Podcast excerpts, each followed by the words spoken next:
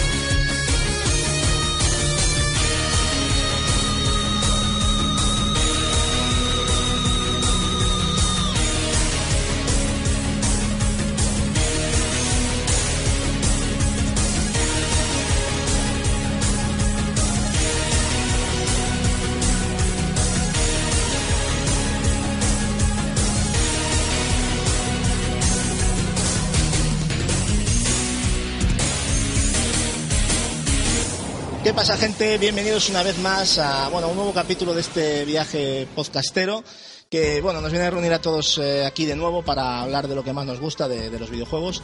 Videojuegos que, nos traen eh, podcasts como, como el nuestro, ¿no? Un podcast al que le gusta descubrir nuevas iniciativas como, como fue bueno, la nuestra en su momento. Y es por eso eh, que precisamente hoy os traemos, aparte de un completo fan de los videojuegos, eh, a nuestro amigo Lord Noz, eh, responsable entre otras cosas del podcast llamado el Club de Variedades de, Ciudad Mapache. Así que vamos a darle las, muy buenas noches, amigo. ¿Qué tal estás? Bienvenido al punto de mira. Muchas gracias. Un placer pasar de, de oyente fiel a aquí a invitado. Nada, para nosotros ya sabes que es un, placer tenerte aquí. Eh, te llevamos escuchando, yo por lo menos desde hace poquito. Tenéis, este podcast lleva realmente dos o tres, ¿no? Si no me equivoco. Sí, sí, solo llevamos dos, así que muy, muy poquitos y aprendiendo de vosotros. Le vais dando forma, ¿no? Al, podcast poco a poco. Muy bien, antes de nada, eh, bueno, cuéntanos un poco quién eres y a qué te dedicas y esas cosas que la gente desconoce de ti, ¿no? Bueno, pues nada, yo eh, hace tiempo ya que, tanto tengo el canal de YouTube y ahora em, emprendí el, proyecto del podcast con mucha, con mucha ilusión. Y bueno, pues en, YouTube simplemente pues lo que hago es un poquito de, de todo, subir pues análisis y algún gameplay que otro de, de algún videojuego. Y luego en el tema del podcast, pues eh, un poquito pues haciendo eh, un poco lo que nos gusta, ¿no? informando un poquito de los videojuegos y, debatiendo sobre esos temas. Y bueno, me imagino que la pregunta del millón que nadie os ha hecho, eh, ¿de dónde sale esa denominación que os habéis marcado con, el podcast? Cuéntanos un poco de quién fue la idea y, qué significa, ¿no? Pues nada, la verdad es que esto es, es, curioso porque salió de una conversación así de las típicas nocturnas, esto salió de un colaborador que se llama Gabri, eh, que la verdad es que todos pusimos nombres, ¿no? Eh, o sea, sí, se hizo la típica reunión de, vamos a poner nombre a nuestro podcast. Y la verdad es que siempre teníamos una coña con el Resident Evil que nos gusta mucho y al final pues yo con mi inglés paleto no me, no me enteraba de que, de que Raccoon City era ciudad mapache, ¿vale? Entonces nos, nos, hizo mucha gracia el hecho de, traducirlo al castellano y tenerlo de esa forma y eh, juntar ese club de variedades en aquella época y juntarlo todo para hacer el, el, podcast, que es un poco lo que, lo que nos une y un poquito gamberrete en algunos, en algunos casos como son los mapaches. O sea que, bueno, yo aparte que desconocía este, este dato, lo, lo reconozco, no, no, sabía el tema de Raccoon, nunca me había parado a pensar en ello, la verdad, pero por lo que veo sois fans de, de la saga Resident Evil, ¿no? No cabe duda. Sí, sí, sobre todo queremos reiterar, si no alguno de ellos me pegara, del clásico. Muy bien.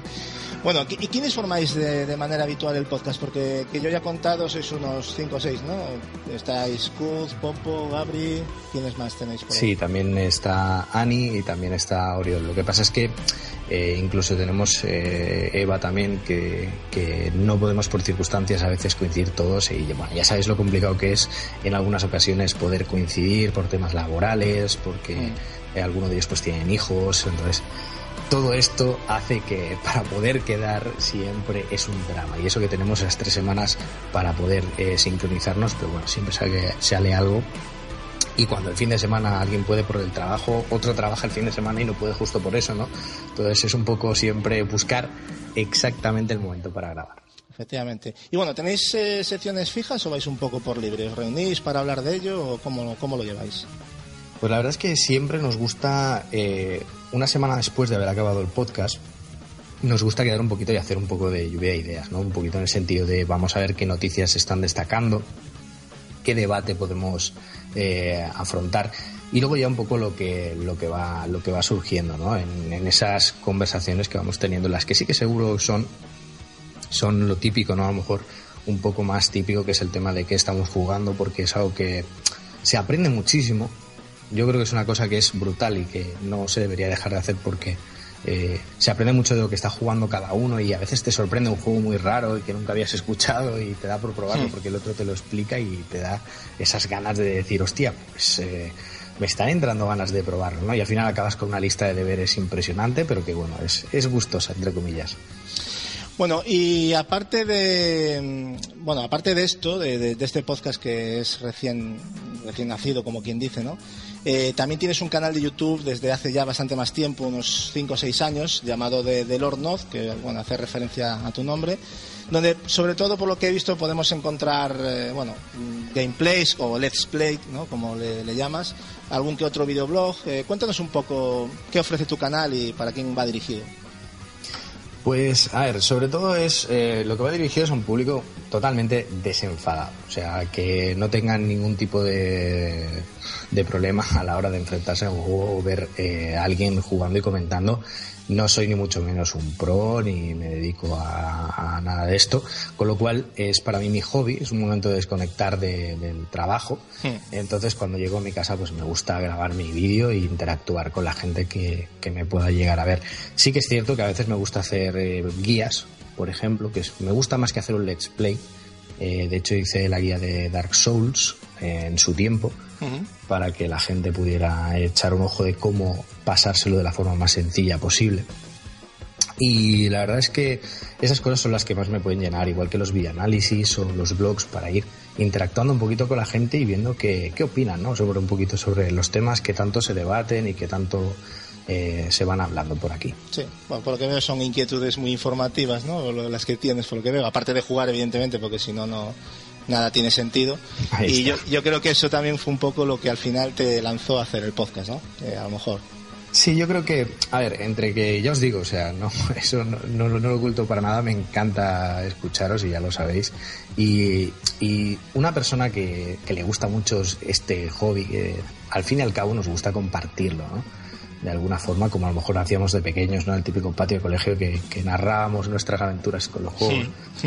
Eh, de alguna forma, nos gusta interactuar y explicar esas cosas y de ahí nació el podcast realmente, de, poder esas charlas que se tenían en la hora del patio ¿no? y, transmitirlas a la gente y que un poco vean una diferencia ¿no? entre a lo mejor lo que, lo que sale en prensa que puede estar o no condicionado y lo nuestro que, que bueno pues va a ir tal cual y sin, sin digerir en el sentido de no va a haber un filtro ¿no? en, ese sentido el condicionamiento. Simplemente va a ser la opinión de alguien que obviamente que jamás dejó opinar y de hecho eh, esos lo saben y ellos están súper de acuerdo que no dejo opinar ni hablar a alguien que no se haya pasado el juego.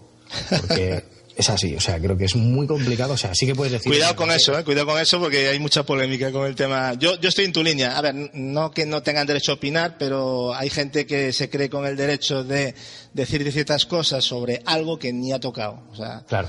Y me parece de mal gusto, ¿no? Si sobre todo una persona que se lo ha terminado y está hablando sobre él, que venga alguien a decirte por lo que ha oído o por un vídeo que ha visto, ¿sabes? Desmentirte cosas que tú estás argumentando por tu, experiencia propia, ¿no? Ahí está, es que eso no se puede, no se puede rebatir. Entonces, eh, sí que es cierto que, claro, obviamente todo el mundo puede opinar. Claro. Eh, y de hecho, alguien que ha jugado unas horas también puede opinar, pero hay que informar, hay que decir, ¿no? Que, que he jugado tantas horas y esta es mi opinión a estas horas de juego, ¿no? Siempre hay que especificar un poquito en ese sentido.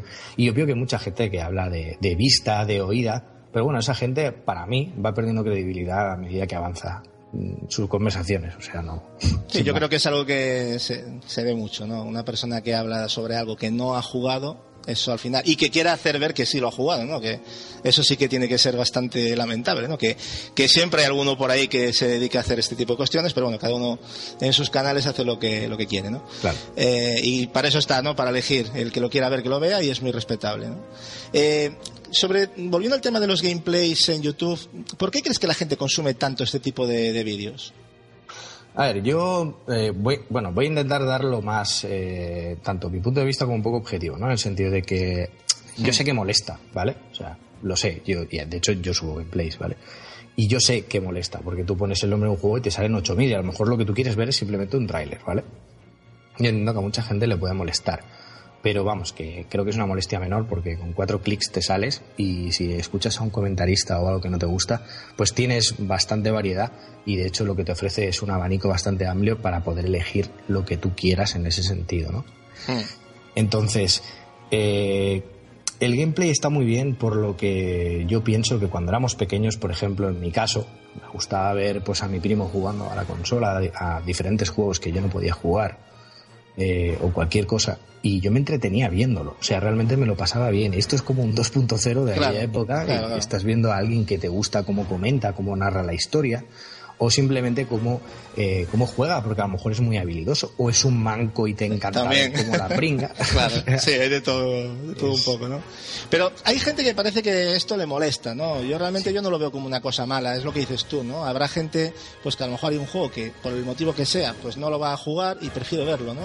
Por el motivo que sea, porque quiere ver cómo es ese juego completarlo, o por lo que comentas, ¿no? De que la persona que hace ese vídeo porque te interesa cómo juega, o porque te ríes, o, lo que sea, pero no se debería tomar como algo negativo, ¿no?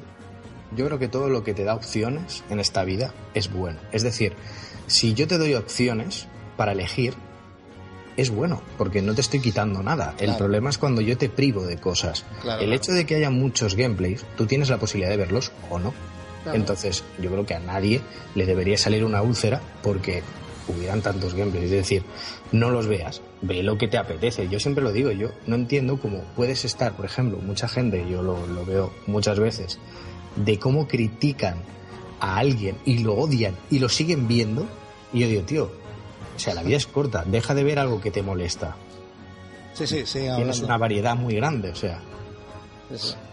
Bueno, en fin, es un tema que se podría hacer hasta un debate de él, ¿no? Eh, ahora lo que vamos a hacer más que un debate, ya sabes lo que toca, ¿no? Eh, y si no lo sabes, te, refresco la memoria porque te toca pasar por nuestra entrevista habitual que hacemos a, nuestros invitados y, que creo que conoces de, sobras. Por cierto, antes de empezar con ella, ¿cómo conociste en el punto de mira la recomendación o de alguien o casualidad? Pues mira, la verdad es que un amigo mío me lo recomendó me dijo, oye, eh, a ti que, te mola todo el tema de los videojuegos, eh, tengo un, amigo mío que escucha un podcast que se llama En el punto de mira y que, que está muy, pero que muy bien. Y nada, yo como, como ya os he dicho, por mi trabajo, pues eh, decidí eh, bajármelo y digo, pues como tengo tiempo de caminatas que me pego y tal, digo, pues lo voy a ir escuchando. Y la verdad que aparte que os he dicho muchas veces que me salváis el culo en, el día, pues realmente estoy ahí sin, sin muchas cosas. Entonces, eh, me gustó muchísimo y, y, por eso empecé a, empecé a seguiros ahí fielmente pues te agradecemos mucho eh, el comentario. Sí es cierto que los podcasts somos consumidos, ¿no? Entre comillas, por gente que ya no solo en el trabajo, gente que hace deporte, ¿no? Entonces, lo que pasa es que hay tantísima demanda que para mí me parece increíble que, haya tanta gente que, que pueda llegarte a escuchar, ¿no? Porque hay tanta oferta que es increíble, cada día más, ¿no? Vosotros estáis empezando ahora, y, pero es que Yo creo que igualmente eh, y si me permitís ser franco en este sentido, he escuchado varios podcasts también eh, y, no hay tanta naturalidad. Eh, no, no, voy a entrar en detalles, pero no hay tanta naturalidad eh, la que hay aquí. Entonces, siempre se nota algo como todo muy, muy textualizado, ¿no? Algo más. Y, aquí hay momentos muy grandes en los cuales se vive ¿no? esa amistad y se vive como estáis conversando con pasión de esos temas. Y eso se agradece, se agradece mucho porque no se ve, no, te da la sensación de que tienes robots hablándote. Claro. Y entras en ese, en ese momento de trance en el cual te acabas hasta sobando. una cosa es que pongas unas pautas, pero lo que dices tú, ¿no? Al final somos todos amigos y tenemos una charla normal y natural, ¿no? Que eso es lo que, que, creo que debería de ser los podcasts, pero bueno. Eh, en fin, vamos al tema interesante. en primer lugar, Noz, dinos de, de dónde procede tu nico seudónimo, ¿no? ¿Cuál es su historia de Lord Noz? Wow, pues eh, igual ni, os lo vais a creer, pero nadie me lo ha preguntado nunca. Pues nosotros sí, nosotros nos interesa mucho quién viene aquí. La, verdad es que es curioso porque de pequeño me, de pequeño y por favor, yo sé que no imaginéis a un vampiro de crepúsculo, gracias. Me gustaban mucho las pelis de, me gustaba mucho la temática de rol, eh, siempre he hecho eh, partidas de rol, he sido máster de rol Italia, había un juego que se llama Vampiro la Mascarada, ¿vale? Hombre. Entonces, hay la Biblia vampírica de ese juego, se llama Not, la Biblia de Not, ¿vale? Y de ahí, pues siempre me lo acabé poniendo de, Nick. ¿Te, Ese juego a mí me encantó en su momento, fue una, auténtica maravilla. hay gente que habla más de la segunda parte, pero a mí me, sigo quedando con la primera, por todo, ¿no? Porque cambió, cambió muchísimo el juego. Bien es cierto que el segundo implementaron muchas cosas, pero yo creo que el primero tiene algo especial, ¿no? Es, eh, a mí, ya te digo, es una de las cosas que más me gusta y también como rolero de, juego de mesa, Claro, pues, eh, efectivamente, encima de eso. Me trae, me trae eso. Pues, fíjate que yo pensaba cuando veía tu nombre, pero claro, no, no me cuadraba por lo que veía en tu canal, no, pero yo pensé que venía del tema de Command Conquer, porque sabes que la hermandad de de los enemigos de los GDI, ¿sabes? Los, de los terrícolas, pues eh, pensé que venía de ahí. Eh, ostras, esto de Noz no será por los malos, este es un nick malote, no, no. Pues, pues, mira tú, me acabas, de, me acabas de tirar abajo mi teoría, pero bueno, está bien saberlo, ¿ves? Yo podía hacerme una idea y al final era, de otra, no había pensado en el, el vampiro de mascarade. Bueno, eh, cuéntanos de dónde viene tu pasión por esto de los videojuegos y, en qué sistema te estrenaste como jugador.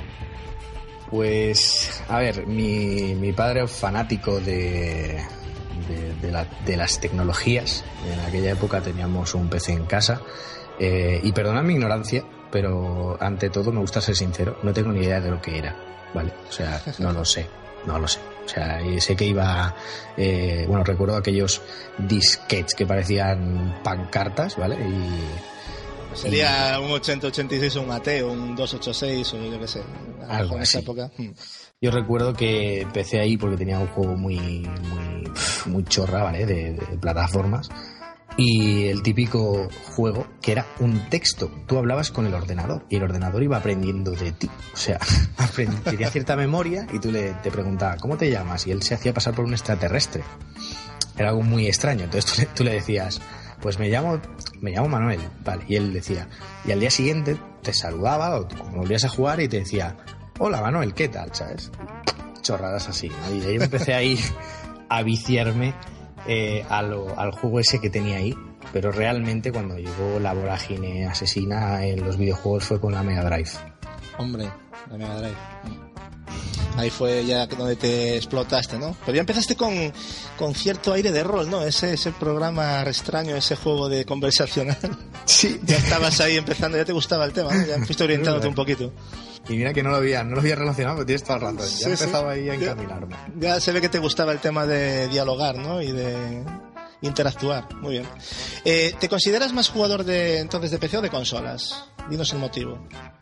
A ver, eh, mi yo de antes de consola realmente. Lo que pasa es que adquirí un ordenador potente para editar y tal hace ya tres años. Hmm. Eh, ahora ya no es nada potente, pero bueno. Y la verdad es que me obligué a aficionar a todo. O sea, me encanta el ordenador y me encantan las consolas. No sabría decirte. Yo siempre digo lo mismo. Eh, la consola te ofrece comodidad. Y el ordenador te puede ofrecer un sentido técnico más amplio, te puede ofrecer las mods, te puede ofrecer otro tipo de cosas. Pero, pero la verdad es que no me gustaría prescindir de ninguna de las dos. Sí, comodidad, eh, pero no porque el PC sea incómodo, porque a lo mejor el PC te pide un poquito más, pero yo creo que el PC hoy en día es, cómodo también, ¿no? Sí, tener... con Steam también, que, ya le das un botón y me refiero más, claro, eh, con Steam es que ahora todo está mucho más fácil, pero sí que es cierto que a lo mejor pues el tema de la consola es mucho más, a lo mejor la tienes puesta en el comedor, estás tirando el sofá y le metes el, disco y te pones a jugar. Sí, eso, eh, o sea, esa inmediatez y que no vas a tener problemas, porque el PC siempre te puede dar algún problema, ¿no? El sistema operativo. Eh, pero sí, es cierto, ya, entendí por dónde ibas. ¿Qué sistemas posees actualmente? Pues, a ver, tengo mi Mega Drive todavía. Todavía, muy bien, muy bien. Eh, me pasó algo muy, muy, muy, muy de loser, muy desgraciado, que una exnovia se quedó con mis consolas antiguas, varias, pude salvar muy pocas, de hecho la GameCube que tengo no es mía, o sea, la tuve que recuperar, o sea, es el peor, lo peor que te pueden hacer, eso me pasó. Y entonces ahora tengo la Mega Drive, la GameCube, eh, Xbox 360, PlayStation 3, Xbox One, PlayStation 4 eh, y el PC y ya está. Has comprado, has comprado consolas de nueva generación, pero tú en qué estabas pensando? Pues ¿Eh? mira, eh, yo creo que es la primera vez. Yo, ¿Sabes lo que fue? Esto fue mi yo de pequeño. Como jamás tuve una consola recién salida del horno, porque mi Mega Drive ya la consiguieron mis padres cuando ya salían los packs aquellos de, tres juegos juntos y ya había pasado bastante tiempo. Eh, yo creo que fue el querer vivir esa experiencia. Y de hecho, la Xbox One me la regalaron por mi cumpleaños todos los amigos, así que esa ni me la esperaba. Ostras, vaya regalito, ¿no? De, cumpleaños, me imagino, ¿no? Sí. Joder, qué bien. eso, sí que son amigos, ¿eh? que lo digas. Oye, de todos los sistemas que, que, tienes o has tenido, ¿con cuál te quedarías y cuáles son los motivos? a ver, de los que he tenido me quedaría con, a ver, si, me pusieran una pistola en la cabeza. Complicado. Sí, lo tengo complicado, pero a ver, PlayStation 2 me dio un catálogo impresionante. Sí, sin duda, sin duda. Lo que pasa es que es lo que yo siempre digo, por ejemplo, eh, Nintendo eh, te da una cosa buenísima que es eh, compatible con tener cualquier consola. O sea, yo puedo tener ahora mismo PlayStation 4, Xbox One y PC, pero yo echo de menos una Wii U. O sea, yo echaría de menos, me gustaría tener una Wii U, ¿vale? Sí. Y sé que cuando pueda la tendré, porque es que es una consola que realmente es compatible. Los juegos de Nintendo son compatibles con, con, con todo. Entonces yo me quedaría, yo creo que con la PlayStation 2 eh, y con Xbox 360. Otra, otra, otra grande, vamos. La, la pasada generación bueno, 360 tuvo un inicio rompedor, siempre lo decimos, ¿no? Pero yo creo que al final ha habido casi un empate técnico, ¿no? ¿Tú también lo ves así? Yo, eh, yo de la generación pasada, yo me quedo con 360. Eh, la verdad es que luego tuve la PlayStation 3 y si me gana PlayStation 3 es a lo mejor para un jueguito japonés, ¿sabes? Que no puedes acceder a él por, por tener la, la, la Xbox 360 o por algún clásico de, de Sony que han, que han, metido varios, como eran los Resident Evil, para que los pudieras tener, ¿no? Con esa retrocompatibilidad que luego fueron capando, ¿no? Eh, pero, por ejemplo, de esta generación, la verdad es que estoy más con Sony que con Microsoft. ¿Por catálogo o por políticas? Por políticas y por catálogo, de momento. Porque de momento me interesan más, por ejemplo, el, pues si hay alguna secuela de un Last of Us, por ejemplo. Sí. O, o, en este caso ahora el Blackburn, eh, porque soy muy fan de, este tipo de juegos. Viene un gran año para, para PlayStation 4. ¿eh? Aunque The Order no arrancó muy bien para opiniones de, de, algunas personas, ¿no? que bastantes por cierto, sí. pero yo creo que con Bloodborne hay más unanimidad. De hecho, eh, creo que ha habido hasta la inversa, ¿no? Se ha ido todo ahí a dieces yo, lo, yo también, tanto lo negativo como lo positivo, lo, lo, lo mantengo ahí en, en cuarentena. Yo lo, llevo jugado una horita, tampoco puedo opinar mucho, no me atrevería, pero darle un 10 es bastante darle, ¿eh? o sea, yo creo. Pero bueno, habrá que probarlo. Seguramente es un grandísimo juego y todo el mundo está hablando muy bien de él. Sí, a ver, yo y además opino como tú, yo creo que un juego de 10 es, hablar siempre de palabras mayores, significa que todo está correcto y obviamente en el apartado, yo llevo unas 20 horas de juego y puedo decir que en el apartado técnico eh, siempre la cagan. O sea, no pasa nada por reconocerlos, son uno de mis juegos preferidos, pero, pero es, siempre, siempre la cagan por ahí. Claro. Hay bajones de frames bastante guapos y cuando, por ejemplo, juegas en cooperativo también. Entonces, hay cosas que, que sí que son que no son de poder decir un 10. Lo que pasa es que sí que sabes que esta empresa va a meter parches, va a estar actualizando y no va a abandonar el juego. Sí. Es que hay gente que incluso identifica esta, esta carencia gráfica con, con, la identidad de Front Software. Yo nunca estuve de acuerdo con esa, con esa opinión porque yo creo que hay que exigirle igual a todos, ¿no? Pero bueno, parece como que Front Software tiene derecho a hacer un juego gráficamente malo y ya está. Que no digo que lo sea, ¿no? Pero yo creo que tiene sus carencias y hay que, hay que decirlo, es lo que dices tú. No pasa hay que decirlas y se nota que ellos no saben y no están por esos temas. Van directamente a la jugabilidad. Y me parece muy bien, pero... Que sí, está, un juego son muchas cosas, claro. Exacto, pero falta que, puntualicen porque, joder, a todo el mundo nos gusta ver un juego redondo. Contra más le des, mejor. Entonces, si ellos perfeccionaran eh, también el apartado técnico, sería brillante. Efectivamente. Bueno, y dinos tu, tu género de videojuego favorito y sobre todo tu videojuego especial de todos los tiempos. Buah, ahora sí que. Ahora sí que te he pillado, ¿no? sí, la... a ver, aparte de que, de que, de que sí que sé que, hacéis estas preguntas y tal, pero realmente nunca me he imaginado yo respondiéndolas, ¿no? Claro. Eh, es, es complicado porque, porque la verdad es que tengo muchos juegos que, que para mí son muy grandes, pero claro, bueno, la pregunta ya está hecha para, para darte, hacerte que pensar, ¿no? A todos. Todo el mundo se queda, puf, puf. Sí, es, es, un poco drama. Yo, a ver, igual podría decir dos, eh, pero seguro que me dejo muchísimos en el tintero. Siempre, eso es inevitable. Pero Dark Souls le he dado muchísimas horas. Eh, estamos hablando que yo llegué al nivel 711 y calculé que me lo había pasado unas setenta y pico veces. Entonces yo creo que yo creo que se gana por, por oleada en ese sentido. Y luego yo tengo un juego fetiche que yo sé que a la gente le entra un repelús y le podría petar la cabeza si se lo ponen. Pero el Deadly Premonition para mí tiene un algo especial Es un juego que mm, lo cogí con interés y no me acaba de enganchar, no sé por qué. Ah, ya hablaremos eh, offline de esto, pero que es un juego que me da pena tenerlo ahí parado, la verdad. Es muy raro. O sea, yo, o sea, yo reconozco y, acepto muchísimo sus críticas porque tiene muchísimas carencias, pero tiene algo que a mí eh, me hizo, me hizo quedarme prendado de Hay juegos que te enganchan y no sabes por qué, ¿no? Y aún reconociendo sus errores o sus fallos o sus carencias, pero a, mí es que no me ha acabado de enganchar, ¿no? No sé, a lo mejor es que no lo acabé de coger yo con, con, todas las ganas necesarias, pero no sé, lo tengo ahí y me da mucha rabia, ¿no? Justamente fuiste a dar con él. Bueno, tengo varios, no es el único, pero ese en concreto lo tengo ahí pendiente de... No, no es visualmente es como si te clavan un alfiler en, el globo ocular. Entonces, es, es, difícil, es difícil que te entre por el ojo. Entonces, es mm, realmente que no tengas nada, nada que jugar, porque a mí me, pasó que, tenía tiempo y no tuve nada que jugar, y entonces descubrí la historia que es impresionante. Por ahí es por donde yo me quería enganchar, porque yo los videojuegos a nivel argumental para mí es algo muy importante, por lo menos en estos momentos, ¿no? Ya he jugado de todo y, y a mí ahora un argumento me llama mucho, ¿no? pero no me acabo de, no sé, es que tampoco le di tanto como para. Es ya, hablaremos, ya hablaremos de él, pero bueno, está, o sea que ese ese tu videojuego especial, ¿no? De todos los tiempos, curioso. Sí, sí, es muy raro. Bueno, ¿y qué tipos de, juegos te gustan más? ¿De campaña o con desarrollo multiplayer?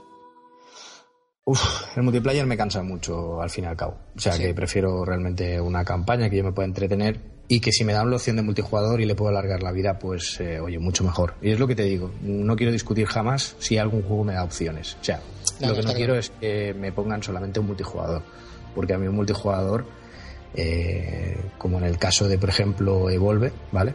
Que yo sé que ahora han metido campaña y tal, pero cuando se, se propuso al principio, ¿vale? La primera vez que, que decían, no, es que solo queremos poner multijugador y tal, eso es lo que más me tiraba para atrás, en ese, en ese sentido, ¿no? Entonces, algo de depender de, de estar jugando con gente, mm, por mi poco tiempo, puede ser, no me acaba de llamar. ¿El cooperativo, en cambio, te, te gusta en, el cooperativo sí, el cooperativo yo creo que, es algo que, me gusta mucho que esté, que esté adaptado porque más íntimo, más con tus colegas. Y menos problemas. ¿Y qué opinas sobre esta, estos calzadores que meten con, de multiplayer? Porque hoy en día incluso hay juegos que les dan caña y les quitan puntos. Ya ha pasado con The Order por no tenerlo. ¿Tú ves justo que se evalúe un juego o se le, por lo menos negativamente, por no tener multiplayer? ¿Cómo lo ves esto? Eso lo odio. Es decir, lo que no podemos hacer es volcar nuestras expectativas en cualquier juego que salga. Yo lo que no puedo entender es que un o sea, para mí, y, yo sé que ahora me pueden caer 8.000 hostias, porque yo sé que mucha gente piensa. Estamos acostumbrados ya. que no es arte los videojuegos, pero para mí lo son, ¿vale? Tienen un lenguaje propio y para mí eso es arte. Entonces, eh, yo considero que un artista cuando crea un juego deberíamos verlo tal y como lo ha creado. Efectivamente, estoy contigo. Sí, claro, sin modificaciones, sin, sin añadidos. Entonces, cuando le fuerzas, es cuando salen tuyos, es cuando salen cosas obligadas. Tú cuando estás haciendo algo por pasión, sale algo brillante, sale algo que va a captar a toda la gente que le interesa eso. Claro. Sin embargo, si tú te fuerzas a meter algo que tú no quieres, no va a salir algo bueno. Claro, es que yo siempre he dicho y he defendido eso mismo que has dicho tú, ¿no? Que hay que defender al creativo, ¿no? Y hay que seguir al creativo, no decirle tú al creativo lo que tenía que haber puesto, ¿no? Hay cosas que se pueden hablar y se pueden mejorar, está claro. Pero yo creo que por ahí van los tiros. Yo estoy muy de acuerdo con ese argumento. Claro, es que si no al final vamos a tener juegos en cadena, o sea, vamos a tener juegos iguales, todos van a ser iguales, solamente que, bueno, pues uno va a ser, eh, yo qué sé, eh, va a cambiar el, el marine espacial por, por, por, una chica espacial, pero siempre va a ser lo mismo porque a todo el mundo lo quiere con, con eh, equipo contra equipo, con coger bandera, con tal. Claro, claro. O sea, hay un momento que dices, basta ya, joder, o sea, quiero un juego y quiero olvidarme. O sea, a mí a veces me apetece un juego estúpido, pero estúpido, tonto y sin ningún tipo de argumento, y a veces me apetece algo que tenga un argumento brutal y a veces me apetece desahogarme matando en plan súper sanguinario, ¿vale? Y eso es lo brillante y lo bonito de los juegos, no que todos sean una especie de, clon tras clon, sí, porque es que ha funcionado. Es eso. Exactamente. Eh, estamos evaluando los juegos con una, hacemos una radiografía y estos pasos se tienen que cumplir y si no ya, si se sale de esto, prácticamente ya es un olvidado, ¿no? Y eso está pasando con muchos juegos, ¿no? Sí. Y cambio con otros a lo mejor de repente pues es un juego que lo cambia todo y le dan 10. O sea, dices tú, a ver, eh, sabes, no hay una... A veces no entiendes muy bien por dónde van ¿no? los tiros. Yo a veces me, sorprendo. Eh, bueno, y a niveles de, de bandas sonoras de videojuegos, eh, ¿hay alguna que te haya marcado especialmente? se llama el pesado, pero es que la de Deadly Premonition me encanta. Oye, pues no me, no me quede con el track, tengo que buscarlo porque igual te lo pongo por aquí para, para presentarte y todo, ¿eh? O sea que ya, ya veremos. ya, te, ya, te pasaré incluso. O sea, eh, son. Algunas tienen un toque así un poco de jazz y tal. Y, bueno, y si tuviera que poner otra para no parecer ya un poco enfermizo con ese juego, pues el, eh, supongo que la banda sonora de Chrono Trigger también me, me mola bastante. Te gusta, ¿no? Bien, y, con, y hablando de gustos, eh, la pregunta incómoda, o no, a mí no me parece incómodo, pero hay gente que igual sí. Eh, ¿Sony, Nintendo o Microsoft? ¿Con cuál te quedas y dinos por qué? Bueno, pues sí, para mí es un poco esto un tiro, ¿vale? Porque, claro, quedarme con una, quedarme con una es, es para mí complicado porque es lo que digo. Para mí, eh, conectan entre ellas. Así que te voy a ser franco y sincero. La única que actualmente me está sobrando es mi Xbox, ¿vale? O sea, la Xbox One. Sí, la One. Porque no me está aportando nada diferente. Sin embargo, la PlayStation 4 me está aportando algo diferente y Wii U y Nintendo en este caso me estaría aportando algo diferente. Entonces, como yo valoro eso, eh, me quedaría ahora mismo, como no tengo la, la, Wii U, pues me quedo con, en este caso, con PlayStation 4, con Sony, que no quiero que, que penséis que no quiero decirme por una, ¿no? Pero ahora mismo me quedaría con. Vaya, teníamos, una racha de dos Nintenderos y la acabas de romper tú. O sea, fíjate, pensábamos que iba a ser un tercer Nintendero, pero no. Nada, sí, es, lo que, es lo que comentas. Y yo creo que Nintendo siempre ha sido diferente, no, no creo que sea de ahora. Siempre ha ido por su línea y yo creo que es un poco la magia que tiene, ¿no? También. Sí, y a ver, el, y los defectos también, o sea, porque también vienen defectos por ahí, ¿no? Claro, sí, sí, o sea, tiene, tiene defectos, tiene cosas porque está muy, muy en algunas cosas, pero, pero siempre te apetece jugar a, esos juegos y a mí, a mí por lo menos me, me, apetece mucho. Sobre todo lo que quiero es eso, que, que quede claro que, eh, que no elijo Sony por nada más, sino porque, por ejemplo, en la anterior, eh, en la anterior generación hmm. me quedaba con Microsoft. Lo que pasa es que en esta no. Y yo siempre prefiero ser sincero. Ya. Bueno, y si tuvieras que elegir ahora mismo una desarrolladora de videojuegos, ya sea actual o pasada, ¿con cuál te quedarías y con qué juego de la misma? Bueno, pues ahora mismo supongo que me quedaría con Bethesda. Bethesda, ostras, ya te digo. Me quedaría con Bethesda y... ¿Y qué juego? Y un Fallout. Un Fallout. Hombre, aquí Julio mm, seguramente estará muy contento, de estar aplaudiendo ahora mismo, porque es un gran fan de, Fallout en concreto, ¿no? Sí, a mí también me gusta mucho, pero es un juego muy, muy específico y que no a todo el mundo le, gusta, ¿no? Exacto, es un juego muy así, pero bueno, a mí me, me mola mucho desde, desde pequeñito que, que aprendí a, vagar un poco por inglés con aquellos juegos. Mezcla un poquito todo, ¿no? Además, temas RPG con, con First Person Shooter, o sea, está yo creo que es un conglomerado de cosas, ¿no? Exacto. Eh, bueno, y sobre el tema de formato físico-digital, eh, cuéntanos tu punto de vista. ¿Con qué te quedas? ¿Qué, qué opinas de esto un poquito así a grandes rasgos? Me quedo con, físico, ¿vale? Pero, es decir, también sería un poco hipócrita si, dijera que del tema físico porque, joder, tengo Steam y tengo 8.000 juegos, ¿sabes? O sea, no, tengo 8.000, es una exageración, pero tengo muchos juegos en Steam y entiendo las, las bondades de, lo digital, pero también hay una gran maldición que creo que mucha gente no se está dando cuenta, que es que esto nos está vendiendo exactamente lo que es Steam, que es vapor, es humo, y algún día pues todo eso que estamos aquí recopilando nos vamos a quedar sin ello. Entonces yo abogaría por eh, un físico que tuviera una copia digital es que al final es como que pasas de controlar tu colección a que te la controlen externamente, ¿no? Porque eso no hay que olvidarlo. O sea, perdemos esa, esa capacidad de adquisición, ¿no? Porque hay mucha gente que dice, ah, pero eso no se va a caer nunca, no sé qué. Bueno, ya no se va a caer nunca, pero si se cae todo, en los que tengamos físicos, seguramente esto sí que vamos a tener garantizar jugar. Luego ya hablamos del tema de los parches y que los juegos vienen como vienen, lo que quieras, pero son juegos que puedes coger y poner. Claro, es que a ver, es, es algo un poco como. Es, es como una especie de, de, castración en parte, ¿vale? Porque. Eh, yo creo que cada, es como algo que yo abogo y lucho cada día, cada día. ¿Por qué no hay manuales en los juegos? ¿Por qué solo tengo una hoja de publicidad? O sea, no lo entiendo, porque antes se curraban tanto un manual con esas ilustraciones, se esmeraban porque fuera bonito, además de todos los contenidos, la explicación, incluso metían historia, o sea, había un montón de detalles y cada día nos van quitando más y más y más y más y, y la gente lo aplaude, yo no lo entiendo.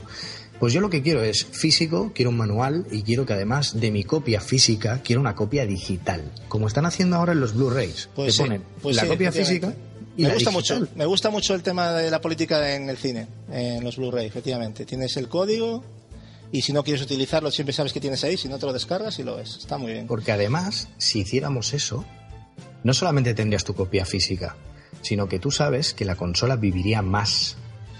claro Porque Eso- eso la consola importante. se calienta con Los el lector. lectores, claro. Las- Entonces, podríamos jugar con el digital teniendo nuestro físico y la consola duraría más años. Pero como eso lo saben, pues juegan a ese favor. ¿Quieres que tu consola dure más? Pues cómpramelo digital. Y no puede ser. Hay que, hay que, hay que poner ya. hay, que, hay que decir que no. Puede. Sí, está- estoy completamente contigo, de acuerdo, y, y el tema de los manuales y eso es algo que se está perdiendo, ¿no? Que, que antes era como religiosamente, ¿no? Mirar el manual, en fin, pero es así, ¿no? Y, y yo supongo que tampoco estarás de acuerdo con el tema del engaño que nos han hecho con el tema de la política de precios, ¿no? Que ahora en digital, que sí que hay ofertas, ¿no? Pero realmente siempre nos vendieron la burra de que de que los juegos, pues el tema de la, de la distribución, que si el formato físico, la caja, manual, claro. Y ahora que lo tenemos digital, nos están clavando el, el mismo precio en muchos casos, incluso más caro a veces, no sé si te has fijado. Sí. Un caradurismo total, ¿no? El problema que hay también no solo es ese, que es que cuando lo hagan de verdad, cuando bajen el precio, se acabarán las tiendas físicas, Claro, eso es otro también. porque nadie va a ir a comprar. Entonces, eh, de hecho ya está pasando. Tengo muchos amigos que comparten cuentas Sí. y se lo compran todo digital. Eh, ya de por sí se la compran digital y como les sale a mitad de precio porque lo pagan entre los dos, eh, es- es- esto es una realidad, esto es lo que está pasando. No están comprando el físico, se están comprando el juego digital pagado por la mitad y ellos, pues claro, me sale más barato. Y eso es una estrategia que están utilizando y lo saben. Sí, sí, pero bueno, antes también en físico lo puedes comprar a medias y hoy te lo quedas tú y, mañana me lo quedo yo. También Claro. se podía hacer, ¿no? O sea, Se no por hacer así, pero Es la comodidad, ahora- es una comodidad Claro. extraña, ¿no? Que hay gente que, que por no ir a la tienda, yo tengo amigos que por no ir a la tienda prefieren pagarlo, aunque sea más caro. Yo, yo no lo entiendo, no, no puedo entenderlo. Sí, sí, a mí, a mí un colega mío me lo ha dicho y tiene la tienda de tres calles. Y dice, es que paso de bajar, ¿sabes? es claro, es que esa comodidad. Y vas a pagar cuatro euros más porque no quieres bajar. Sí. Y aparte, y aparte que si no quieres bajar, también lo puedes pedir físico por web y te lo mandan a casa. O sea que tampoco, que tampoco es una excusa, ¿no? El tema del digital. Pero bueno, es, más- es esa inmediatez, ¿no? Yo creo que la gente cada vez más busca esa inmediatez. Y yo no entiendo por qué. Con todos los juegos que hay para jugar, no, no- no necesitamos esa inmediatez, ¿no? En todo exacto. que no disfrutamos. Bueno, a la hora de comprar un juego, ya hablando de esto, ¿te guías por tu instinto o sueles consultar en alguna web, podcast o revista? Muy pocas veces eh, me he guiado por mi instinto, ¿vale? Porque soy el típico idiota que ve una carátula chula y se enamora, ¿vale? Y a lo mejor me lo compro. Eres es un romántico, no un idiota. Sí, sí, sí. Entonces veo el, el dibujo y digo, "Ah, esto tiene que ser una pasada, ¿sabes? Luego lo pongo y digo, ¿what? Eso pasaba mucho antes, ¿eh? Mucho más. Sí, sí, sí. O sea, antes era la bomba. O sea, tú te cogías un juego de Spectrum y tú te creías que te ibas a conectar directamente con la realidad virtual, ¿vale? Sí, sí. O sea, eh, y luego veías aquello y decías, eh, pues no, no veo lo de las naves, ¿eh? O sea, No, pero te con- era extraño porque te conformabas, o sea, tenías tu carátula guapa, Sí. pero luego el juego era como que lo tenías asumido, ¿no? Yo por Sí. lo menos en mi caso era así, estaba asumido, de hecho se valoraban mucho más las carátulas que ahora, ¿no? Sí, sí, sí. Aspiri en su momento, bueno, había un montón de gente que se dedicaba a esto, ¿no? Grandes genios de esto y, y- y se hablaba mucho de la carátula, ahora ya muy poquito se habla de las carátulas. Sí, nada, es algo que, bueno, incluso me ha sorprendido este Bloodborne porque viene con eh, doble carátula, puedes poner la que tú prefieras, igual que hicieron con Evil Within. Y la verdad me ha sorprendido gratamente que, que estos detalles por lo menos Detallitos, se sí, sigan haciendo. Entonces, la verdad es que prefiero informarme. Me voy informando, voy viendo bastantes cosas, eh, voy leyendo. Y si me gusta, me empieza a gustar, me prohíbo ver gameplays, me prohíbo ver avances, me prohíbo ver todo. Eso es un bombardeo, ¿eh? Hoy en día. Es horrible, o sea, el Bloodborne, con la gana que yo le tenía, eh, es que salía hasta un famoso japonés jugando el gameplay. Yo, por favor, parar ya. O sea, que me va a estallar la, la concacular viendo el, el, el, las páginas web. No quiero ver nada, no quiero spoilearme. Y entonces no paran de salir, de salir y de salir que bueno, es una alternativa más también y que está bien que esté ahí, pero a veces sin querer, a veces te, lo encuentras, ¿no? Eso. Tal cosas, tan, bombardeo es, es, la hostia. Eh, bueno, y para ir terminando, eh, cuéntanos a qué juegos está, has estado jugando actualmente, ya sabemos que Bloodborne, ¿sí? ¿Y cuál ha sido el último que te has terminado? Buah. Pues la verdad es que picoteo muchísimo. Eh, y de acabarme, acabarme en sí, el último que me ha acabado ha sido. A ver, déjame hacer memoria, porque. Vamos a ponerte el reloj ahí, clic, clic. pues mira, el último que, me ha acabado es Dying Light. Uno de nuestros análisis de hoy. Pues es el último que me he terminado. Debo decir que lo he disfrutado mucho. Soy un gran apasionado del género de zombies desde que era pequeño. O sea, me impresionó mucho cuando vi eh, la película de George Romero de La Noche de los Muertos Vivientes, cuando era pequeñito. Claro. Y me obsesionó, me obsesionó de tal forma que me acuerdo que muchas veces pensaba cómo escapar en caso de invasión zombie cuando era crío, o sea... Eh, y bueno, a mí que salga algo de zombies, ahí eh, voy directo para, para ver qué es, porque me gusta mucho. Los zombies, un tema que no, que no pasa de moda, o sea, es que llevamos toda la vida con zombies, ¿no? Yo sé que hay mucha sobresaturación y sé que hay gente que, que, está harta, ¿vale? Yo lo entiendo. Y sale, ¿qué pasa? Que cuando hay tanta sobresaturación hay, hay cosas muy malas, ¿vale? Pero bueno, dentro de, de, todas, de todo ese gran catálogo que sale de, del género, eh, hay, hay joyitas, hay joyitas. Hay joyitas. Bueno, Noz, pues una entrevista muy interesante, aunque para interesante lo que te queda todavía por comentar a lo largo del programa. Así que espero que, te sientas como en tu casa. Y ya sabes, si no te dejan hablar estos elementos, tú dales caña, ¿de acuerdo? Muchas gracias y un placer. Nada, el placer es nuestro. Venga, y hablando de, los usodichos elementos, vamos a ver qué, qué nos cuentan hoy, empezando por Julio Herrera. ¿Qué tal estás, Julio? Muy buenas noches, ¿cómo estamos? ¿Qué? Mucho, muchas partiditas te has echado últimamente, porque no, no se te ve el pelo. He, quitado muchos precintos. Has quitado muchos precintos, pero has Muchos precintos, porque tenía muchos precintos ahí acumulados y había ya que, que menear esas cajas. Bueno, has visto aquí que el compañero con el, con el tema ¿eh? del Fallout. Eh... Sí, sí, sí, yo, yo solicito ya el fichaje inminente. ¿eh? Al fichaje ya le fastidiamos el podcast aquí al amigo, que tiene toda su ilusión. No, no, no, yo creo que todo, todo en la vida... Es compatible, ¿no? Claro, hombre. Está bien, está bien. Bueno, que se venga cuando quiera. Efectivamente, eso sí, las puertas... Cualquier persona que invitado que viene aquí tiene las puertas abiertas para, para otros momentos, lo que pasa es que aún no hemos dado segunda vuelta con gente porque tenemos mucha gente interesante que traer, ¿no? Pero bueno. ¿A qué juegos estás jugando actualmente, Julio? Bueno, terminamos por fin el, el Dead Space de una santa vez. Sí, ya toca. Ya toca, me ha encantado. Es una maravilla. Creo que es el mejor de los tres por lo que me han dicho. Pero es increíble cómo termina. Eh. Tiene cositas de, Alien, tiene cositas de serie B, tiene, hmm. tiene cositas de otra peli, creo que era inglesa, salía Lauren Fishburne, que se llamaba que Horizonte Final. Hombre. Donde también se genera una paranoia mental que es alucinante también. Parece que, eh, eh, que el prota está loco, no sabes si vive un sueño muchas veces y al final te deja esa sensación ¿no? de paranoia que, gusta muchísimo. Y bueno, pues vamos rápido. El, el Viking mm, me gusta. sí, sí, lento, pero me gusta, me gusta. No hablo contigo todavía sobre él, pero sí, sé que estás tiene, dándole. Tiene detallitos muy curiosos. Mm. Mm, se ha quedado un poquito soleto y el tema del movimiento ya lo hablamos la otra vez.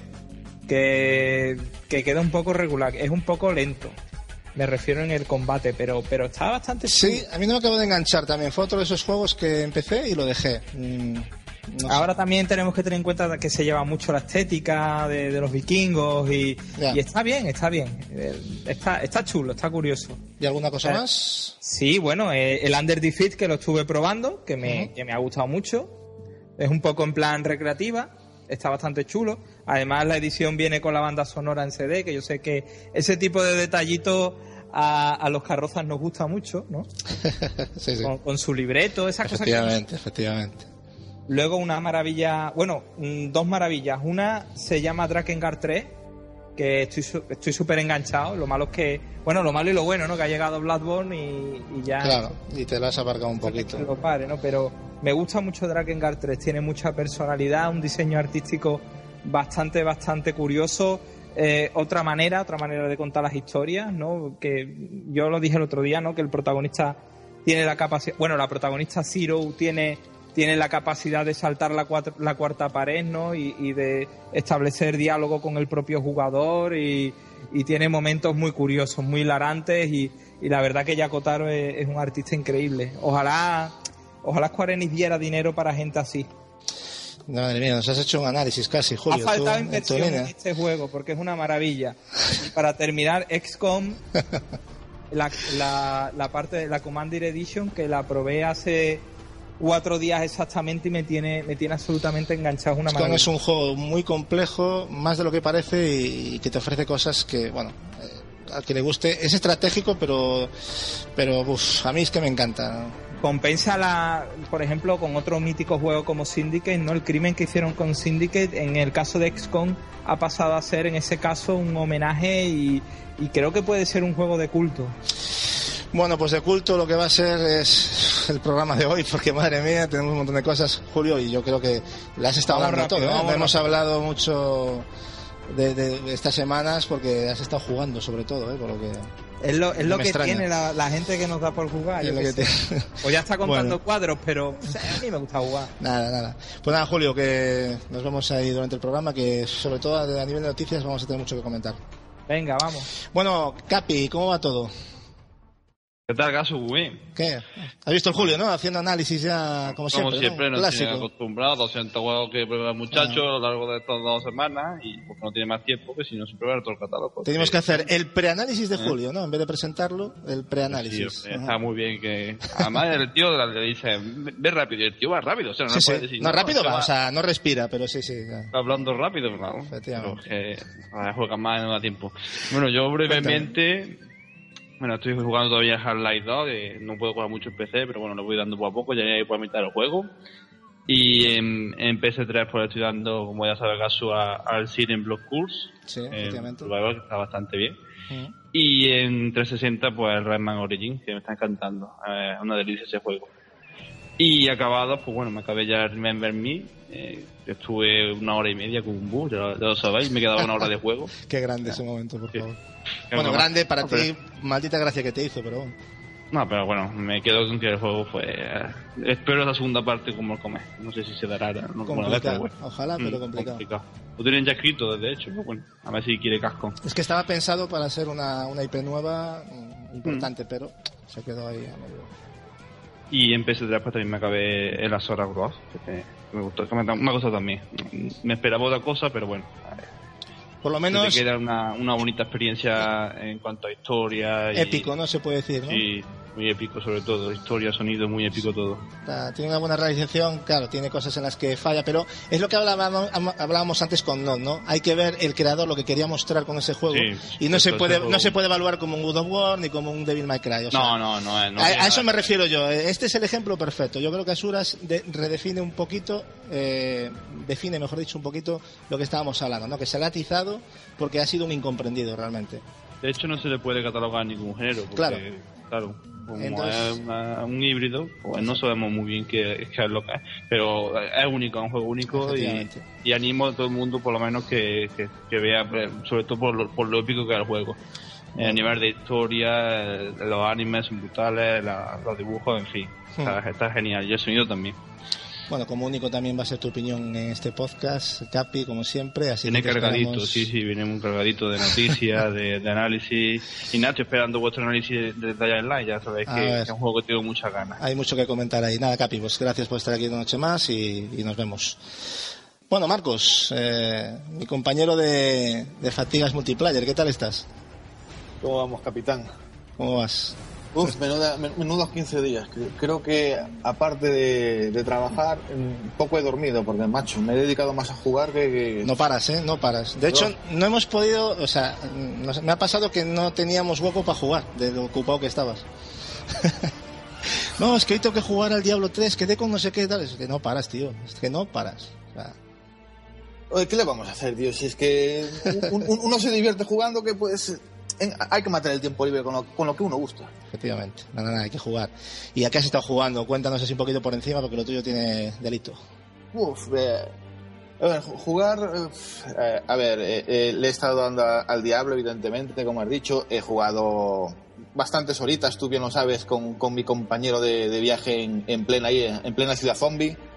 Eh, he terminado Ori, que me- ya, ya hablaré de él. Eh, GTA V que lo voy jugando a ratitos, a ratitos porque es un juego que para mí es inmenso. Eh, también he terminado y que me ha gustado, la verdad, no, no me esperaba que fuera así, pero me ha encantado la campaña del Battlefield, el Battlefield Hardline. El Me, ha me encantado, o sea, el- le sienta de maravilla como, como lo han presentado como episodios de serie. No me lo esperaba, ¿eh? Que tuviese ese, ese enfoque. pues, pues, además que no, no, no se te hace corto, es más, eh, a mí la, la campaña, buscándolo todo, porque es, eh, es un juego que, que te, te, puntu- o sea, te puntúa para subir de nivel el, el sigilo y el arrestar. Eh, Si, si tú matas, no, no vas a ganar puntos ninguno, o sea, el, el matar no, no ayuda a nada. Y buscándolo todo, las pistas, o sea, hace- se te hace un juego largo, te puede hacer 12, 13, 13 horas a- a hacerte una campaña. Y en juegos así, pues la verdad, o sea, se, se hace hasta raro. Fíjate que ni toqué el, el multijugador jugando la campaña. Joder. Madre mía, ¿y qué más? ¿Qué y, más? Cuán- y nada, y ul- estos dos últimos días he dejado absolutamente todo lo que tenía pendiente porque me ha atrapado de, de- de tal manera el, el nuevo juego de, de Sony, Bloodborne, que uf, no, no, no me lo esperaba porque yo nunca he jugado a, a- a juegos como Dark Souls o... no- es mi primera experiencia en este tipo Ah, de juegos. pues entonces... Y la verdad es que me, me ha enganchado de una manera que, que no, no me lo esperaba, no me lo esperaba. Bueno, ya preparando todos, estamos preparando todos el próximo análisis de Bloodborne, porque claro, lo vamos a tener aquí por supuesto. Y, y es eso, hacía- había que darle un espacio, no podíamos tenerlo hoy porque había otras cosas No, también de las que hablar. es un, es un juego que necesita muchas horas. pero muchas horas, ¿no? Al igual con Dying Light, que lo trajimos ahora porque hay que, hay que jugar mucho ese juego es de muchas horas y no puedes dar una, una impresión por un par de horitas jugadas, ¿no? Bueno, Marcos, pues, pues amigo, esperamos ese análisis de Ori, que hablaremos de, de él y de Dying Light y tu opinión como siempre en noticias. Venga.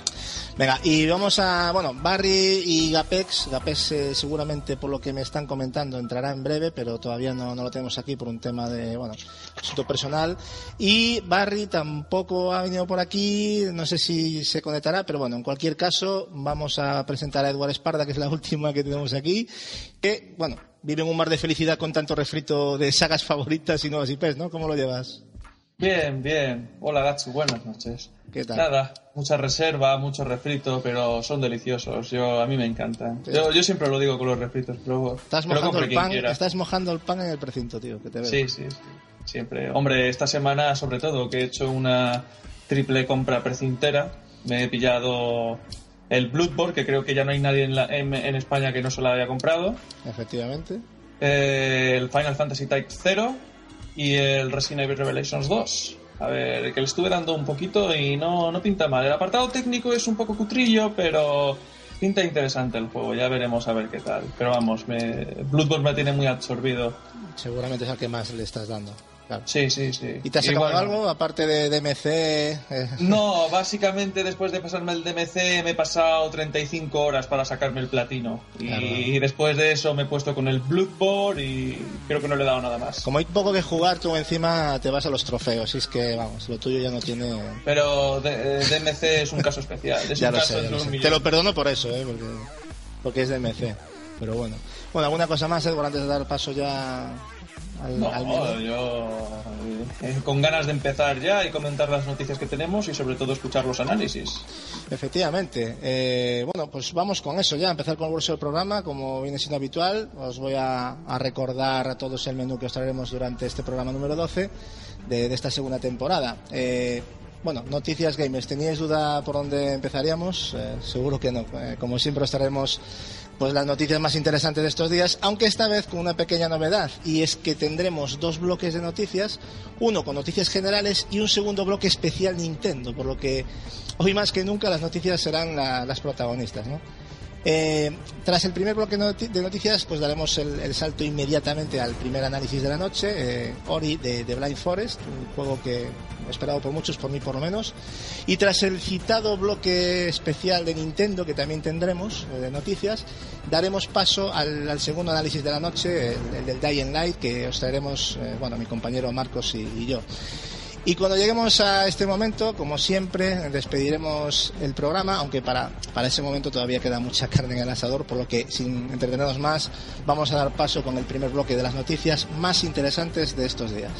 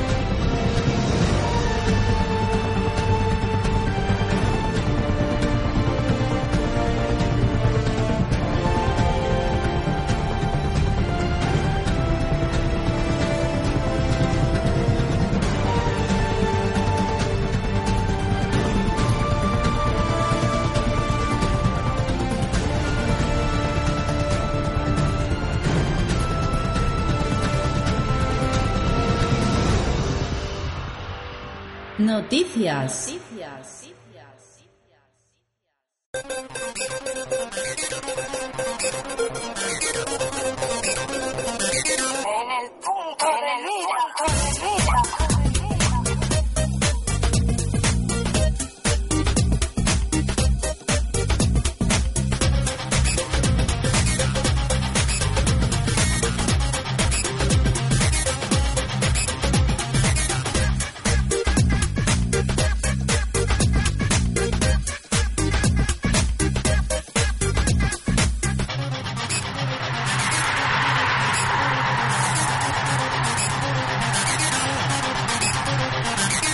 Y empezamos las noticias de hoy con una buena noticia, valga la redundancia, que nos llega de los chicos de Crytek, eh, responsables, como sabéis, de títulos como Crisis o el propio Rise.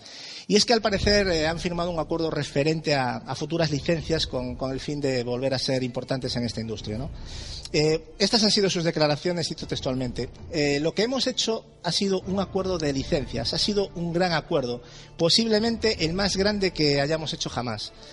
Seguro que os estáis preguntando el nombre de la, de la empresa con la que han firmado este acuerdo, pero no se han pronunciado, aunque sí han valorado la, intención de aclarar todo esto muy pronto, posiblemente en el próximo E3 con, con alguna de las tres grandes de la actualidad, ¿no? Microsoft, Nintendo, Sony. Eh, chavales, ¿qué os parece la posible vuelta y por la puerta grande de, de Crytek? Por ejemplo, tú, ¿no? Bueno, estaría interesante a ver qué, nos, qué nos pueden llegar a, a traer, porque la verdad que, que no fui muy fan, tengo, que decirlo, de, los, de los juegos que, habían sacado, pero la verdad es que me gustaría saber qué pueden hacer ahora con la nueva generación. Es una, sobre todo son punteros, ¿no? En el tema tecnológico, ¿no? Realmente le sacaban mucho, mucho brillo, o sea, a, todo lo que estaban haciendo anteriormente. Yo me acuerdo que me puse, obviamente, a, poder probar, eh, creo, ¿cómo se llama el juego? Eh, ¿Crisis era? Crisis, sí. Crisis. Y la verdad es que gráficamente era espectacular. O sea, te dejaba sin aliento y no me quiero imaginar ahora. Eh, bueno, pero después de haber visto The Order me encantaría ver a ver qué pueden hacer los dos, ¿no? dos creadores de, así de, de, ese apartado técnico tan, tan monstruoso. El CryEngine, que es el que utilizan, eh, que van evolucionando cada, cada cierto tiempo, cada año casi prácticamente, se está utilizando en muchísimos juegos y es un motor que da una calidad gráfica impresionante, ¿no? Yo creo. Es un motor que, que ya la verdad es que está bastante, bastante bien aprovechado. ¿no? Ya en su momento cuando salió el Crisis fue una cosa puntera, era un revienta PCs, eso estaba claro. Ahora está bastante más optimizado, no llega a ser un, un, un motor como el Unreal, pero, pero sí es un motor que, que da muy buena calidad eh, comparado o sea, lo que es la calidad con el rendimiento, ¿no? que eso está muy bien también. Eh, chicos, si tuvierais que hacer una apuesta, eh, ¿cuál sería? ¿Creéis que firmará de nuevo exclusividad con alguna de las tres o creéis que serán proyectos multiplataforma? Yo apuesto por multiplataforma y, y si quieren yo me lanzo al vacío y voy a decir Star Wars. Hombre, Star Wars. Toma ya. Casi nada. Madre Casi mía. nada. Madre Eh, mía. O sea que vosotros los demás también estáis que pensáis que va por tema multi o pensáis que porque recordad que Microsoft ya intentó comprar Crytek en 2011, ¿eh? o sea hubo un intento ahí, si no recordáis hace tiempo y a lo mejor Yo creo que después del Rise han salido un poquito escarmentados, ¿eh? claro Yo eso, también, igual. eso también. Yo creo que no van a querer repetir la experiencia. Ahora, si Sony la cogiera, sería un buen golpe también. Yo no, lo- no lo niego. De hecho, Rise 2, que se sabe que ya se empezó el- lo que es el desarrollo, se dejó de financiar por parte de Microsoft. Por Y eso. Una patada en la boca a Crytek bastante interesante. Pues no me sorprendería para nada que al final fuera multi la cosa, ¿eh? Bueno, y hablando de, de Microsoft, vamos a seguir con ellas y con unas declaraciones un tanto peculiares de, de su máximo responsable europeo del programa ID Xbox, el, un tal Agustino, Agostino Simonetta, que ha declarado lo siguiente. Eh, fijaros, eh, tenemos algunas exclusivas que otras plataformas no tienen y hemos anunciado un montón de contenido exclusivo la semana pasada en la GDC. Es parte del negocio de hoy, pero lo verdaderamente importante es ofrecer buenos contenidos sin importar si son exclusivos o no. La prensa, bueno, le preguntó acerca de la, exclusividad de No Man's Sky y dijo lo siguiente. Es una pregunta muy interesante. Escucha, la semana pasada anunciamos que, habrá un montón de juegos para Windows 10 y Xbox, así que personalmente no nos va a afectar. Hay más de mil desarrolladores que tienen un kit de Xbox en sus oficinas a día de hoy, con más de 100 juegos en desarrollo. Por lo tanto, mi respuesta personal es que ya tenemos un catálogo muy fuerte y mucho contenido exclusivo. Veamos, vamos a ver, arma de cántaro. Estás diciendo que lo importante Ay, no es lo exclusivo La, cosa de Simoneta. y si el contenido, o sea, y no, no ha dejado de repetir la palabra exclusivo en la entrevista, Capi, ¿tú qué opinas? O sea, es que ha sido un poco... Yo estoy un poquillo liado, este hombre. Este Sí, hombre, no, lo liado. Ha dicho importante que la, importa la- mucho, ¿eh? Claro, No lo importa. importante es la, exclusividad o no. No es Lo exclusivo. importante es tenerlo. Pero si tienen 100 estudios, 100 estudios yo, 100, 100 desarrolladores, no lo entiendo. Haciendo trabajo exclusivo para él. Pero, pero bueno, Bueno, no para sé. ahí y para, y para alguno más. Pero esto, esto, lo, esto lo dijo en la misma tarde, ¿no, Gasu? Esto está Sí, claro no- que lo dijo no por sé la tarde si después de comer. después de comer, después de las copitas o el chupito, eso ya no lo sé, ¿no? Lo dijo en exclusiva. Claro, pues nada, si hay, si está desarrollando todo ese material, pues bueno, supongo que pronto tendremos noticias de eso. Digo yo, porque...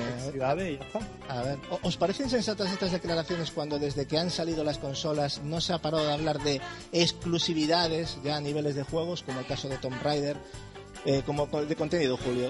Es que realmente Esto- es que le porque luego Claro. a la hora de la verdad no estamos viendo nada. Claro. Entonces, También, entonces también, esto también. que es pan para hoy y hambre para mañana, ¿de qué están hablando aquí? Y luego dicen, bueno, eh, bueno, tampoco es importante, el caso es que lo tenemos. Y dices tú, esto es lo típico que te suelta cuando te quieren engañar. Y te quedas así un poco pensativo y, y, y- y- y luego, y luego para tus adentros piensas, no.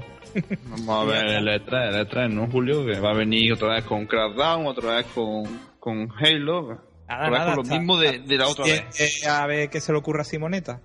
Eh, Sí, pues a, mí, a mí lo que me extraña sobre todo eh, es que le resta importancia a los exclusivos y luego realmente lo que están haciendo es competir por exclusivos. O sea, no, no, no me acaba de convencer lo, lo que dice este hombre, pero bueno. Claro, en fin. es que al decir eso suena a que poco de exclusivo hay. Eh, eh, también puede ser, claro. Que dice, no, esto es como cuando te, cuando, como cuando pierdes y dices, bueno, lo importante es participar, ¿no? Efectivamente. Pero si ganas, mejor. Eso, exactamente, frase de Manuel, ¿no? bueno, y, y menudo revuelo, menudo revuelo que se ha montado estos días con Konami y el señor Hideo Kojima. Eh, se han sucedido una serie de comunicados eh, en base al posible abandono de, de Kojima, ¿no? Por una parte, Eh, Konami rápidamente se manifestó eh, indicando que Kojima seguirá trabajando en futuros proyectos de Metal Gear cosa que no aclaraba inicialmente para nada la situación, ¿no? situación a la que poco o nada ayudaba la exclusión de, referencias a, Kojima Productions en el sitio web de Konami, ¿no? a la que Konami no dio explicación alguna. En un nuevo comunicado, eh, Konami incidió en lo siguiente, dijo, como ya hemos anunciado, estamos cambiando nuestra estructura de producción a un sistema controlado por la sede, con el fin de establecer una base de operaciones firmes, capaces de responder a los rápidos cambios del mercado que rodean nuestro negocio de entretenimiento digital. Pero de nuevo, eh, Konami no se pronunció sobre las razones de la exclusión del logo de Kojima Productions, eh, su propio nombre, ¿no? incluso de la marca eh, de Metal Gear Solid. La falta de claridad al respecto creó, entre otras cosas, que los rumores y las noticias no confirmadas inundasen la red. Y como ejemplo podemos poner a GameSpot, ¿no? que se aventuró a darle voz a una fuente anónima dentro de, de Kojima Productions, que comentó que después de que se complete Metal Gear Solid 5 de, de Phantom Pain, Kojima y su directiva se irán de Konami. Y no se quedó ahí la cosa, ya que indicó que Kojima se vio envuelto en una lucha de poder con Konami que provocó la, restricción incluso de acceso a múltiples cuestiones corporativas de empresa, ¿no? un follón ahí de, narices. Los primeros cambios eh, se están viendo eh, en la propia promoción de The Phantom Pain, ¿no? donde la frase de Ideo Kojima Game ya no hace presencia, una cosa muy, muy curiosa. ¿no? Si tenemos algo seguro es que Kojima eh, dejará de ser director ejecutivo y, y vicepresidente a partir del día 1 de abril de este año, según el nuevo organigrama de Konami. ¿no? Puesto que ocupaba desde el año 2011 y, bueno, parece ser que pasará a ser un contratista más, aunque su contrato con Konami finaliza en diciembre de, de 2015. Eh, internamente, desde Kojima Productions, eh, comenzaron a filtrarse diversas cuestiones como, la junta que hicieron recientemente, donde Kojima animaba a los suyos a, bueno, a estar unidos y sobre todo terminar un gran juego para, los fans. ¿no? Lo que está claro es que Kojima, desde hace mucho tiempo, se viene sintiendo muy limitado y condicionado al, al desarrollo de juegos de la franquicia Metal Gear Solid, una saga que le apasiona personalmente y de la que entiende la importancia que supone financieramente para Konami. Pero eso no quita que, bueno, que lleva tiempo queriendo hacer algo nuevo mientras Konami le pedía más secuelas de la saga, eh, estando más que terminada para él, ¿no? Eh, lo cual estaba limitando su crecimiento como desarrollador y, bueno, provocando el deterioro de la, de la, relación con Konami, ¿no? Para finalizar, eh, porque claro, esto ha sido un montón de cosas que han pasado, ¿no? Y queríamos resumirlas un poquito para comentar. Hay que comentar que Konami Kojima, visto el revuelo creado por, los fans, ¿no? Porque se montó un pollo bastante interesante, han publicado un comunicado reciente de prensa donde Kojima declara lo siguiente y dijo Estoy 100% involucrado con, el trabajo de Metal Gear Solid 5 de Phantom Pain. Estoy determinado en hacerlo, en hacerlo el mejor juego que he dirigido hasta la fecha, no os lo perdáis. En este mismo comunicado eh, se vuelve a confirmar la, fecha de salida, ¿no? ya citada semanas atrás, y se dejó entrever que Konami tiene la intención de desarrollar nuevos Metal Gear. Es más, ya, ya se rumorea incluso que se está trabajando en uno nuevo, eh, con un equipo desconocido, ¿no? O sea, no tiene nada que ver con Kojima. Pregunta, bueno, chicos, eh, después de tanta información que hemos intentado recopilar de, forma ordenada para darle un poquito de estructura a esto que ha pasado, me gustaría saber vuestras opiniones personales cada uno, sobre todo sobre este revuelo informativo. Por ejemplo, Julio, empieza tú. Lo que, lo que nos iba quedando claro poquito a poco, sobre todo después de, de, ver, eh, de ver lo de Silent Hills y después de, que cada vez, eh, como si la figura de Konami cada vez fuera menos y, todo, y, Kojima lo acaparase todo. Y eso desde luego tiene que haber generado muchas distensiones dentro de lo que es la empresa. O sea, es como si el dios Kojima fuera el único capaz de mover a, lo que es Konami. Y, y, eso yo creo que ha tenido que provocar, yo creo que puede haber también ahí algo, algo bastante gordo y una lucha de egos bastante seria. Esa es una sensación que yo tengo. Luego también a la misma vez económicamente la compañía depende demasiado de, que, de que Kojima siga haciendo lo mismo. Claro, Y esto también al propio Kojima lo tiene quemado. En las últimas declaraciones que, has comentado de Kojima, no ha nombrado a Konami. No, efectivamente. Queda claro. Yo lo tengo muy claro, ha tenido que pasar algo gordísimo. Hay que ver que Konami también, o sea, sus sagas principales como Castlevania, incluso el Pro Evolution, eh, están devaluadas, ¿no? Entonces lo único que daba beneficios actualmente era Metal Gear, ¿no? Y, otra y otra cosa, Gasu, todo depende del Fox Engine, ¿no? Eh, sí, Fox Engine también es un motor que yo El no sé si es propio de Kojima o se lo ha comprado Konami Kojima, eso ya no lo, no lo sé. Pero evidentemente ese motor. Es que me parece que es de Kojima, por eso te lo digo, que es que, eh, es que lo acapara todo. hmm, Sí, sí. no, el, Eh, el motor es de Kojima Productions. Exactamente, es el único, es el único creador japonés que se ha animado a hacer un motor, que yo sepa, vamos. sí, pero es que Entonces, yo no sé. Bueno, Capi, tú, por ejemplo, ¿cómo lo has visto esto? Bueno, esta semana, lo- como lo he visto, básicamente ha sido un culebrón. O sea, Sí, sí, sí. He intentado resumirlo un poquito, pero básicamente creo que no sé si me he dejado algo, pero yo creo que más o menos. No, no, no lo deseo No, no, no, ha estado completo sino- el resumen, Sino vamos, por que- cómo se ha ido dando las cosas, ¿no? En una hora, una hora Claro. era una cosa, Sí. luego otra hora eh, al día siguiente era eh, que sí, que no, que parece que sí. Bueno, Mucho final, rumor, eh, ¿no? Que al final claro. había que. que No, pero vamos, al final la, la declaración oficial de Konami eh, han dicho que, que van a seguir haciendo Metal Gear y, y Claro, porque estarán firmados. Y Kojima no va, y Kojima no va a estar. eh. Eso va a ser un problema, ¿eh? Eso va a ser un Mm. problema.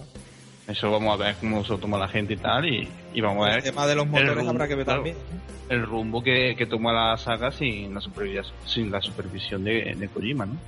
Acabarán esos productos. Si al final, si no está el creador, eh, digamos la mente pensante, creativa, organizativa, por así decirlo, pues no sé cómo van a terminar siendo, cómo va a terminar esa saga, la verdad, pero bueno, esperemos que, que- que termine lo más dignamente posible o, o que se pegue tal batacazo en venta que saque nada más que uno. Eso es. Yo no creo que, que continúen, sino que yo creo que van a hacer como un rebot.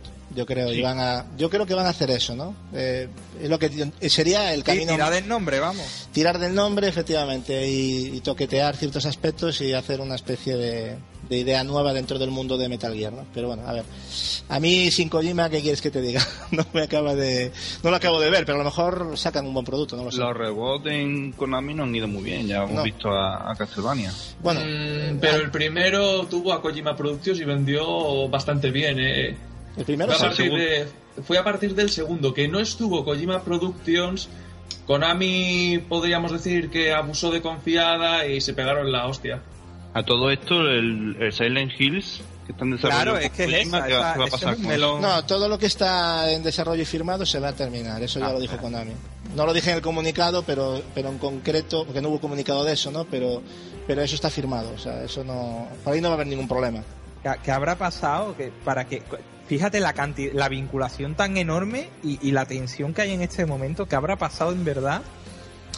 Yo creo que Kojima estaba también un poquito harto ya, ¿eh? Sí, sí, sí. A ver, es que, a ver, nosotros siempre se le ha criticado a Kojima que siempre decía que era el último. Es que realmente él quería hacer el último, pero las circunstancias no le acompañaron. Entonces tampoco me parece justo que se le critique por eso, ¿no?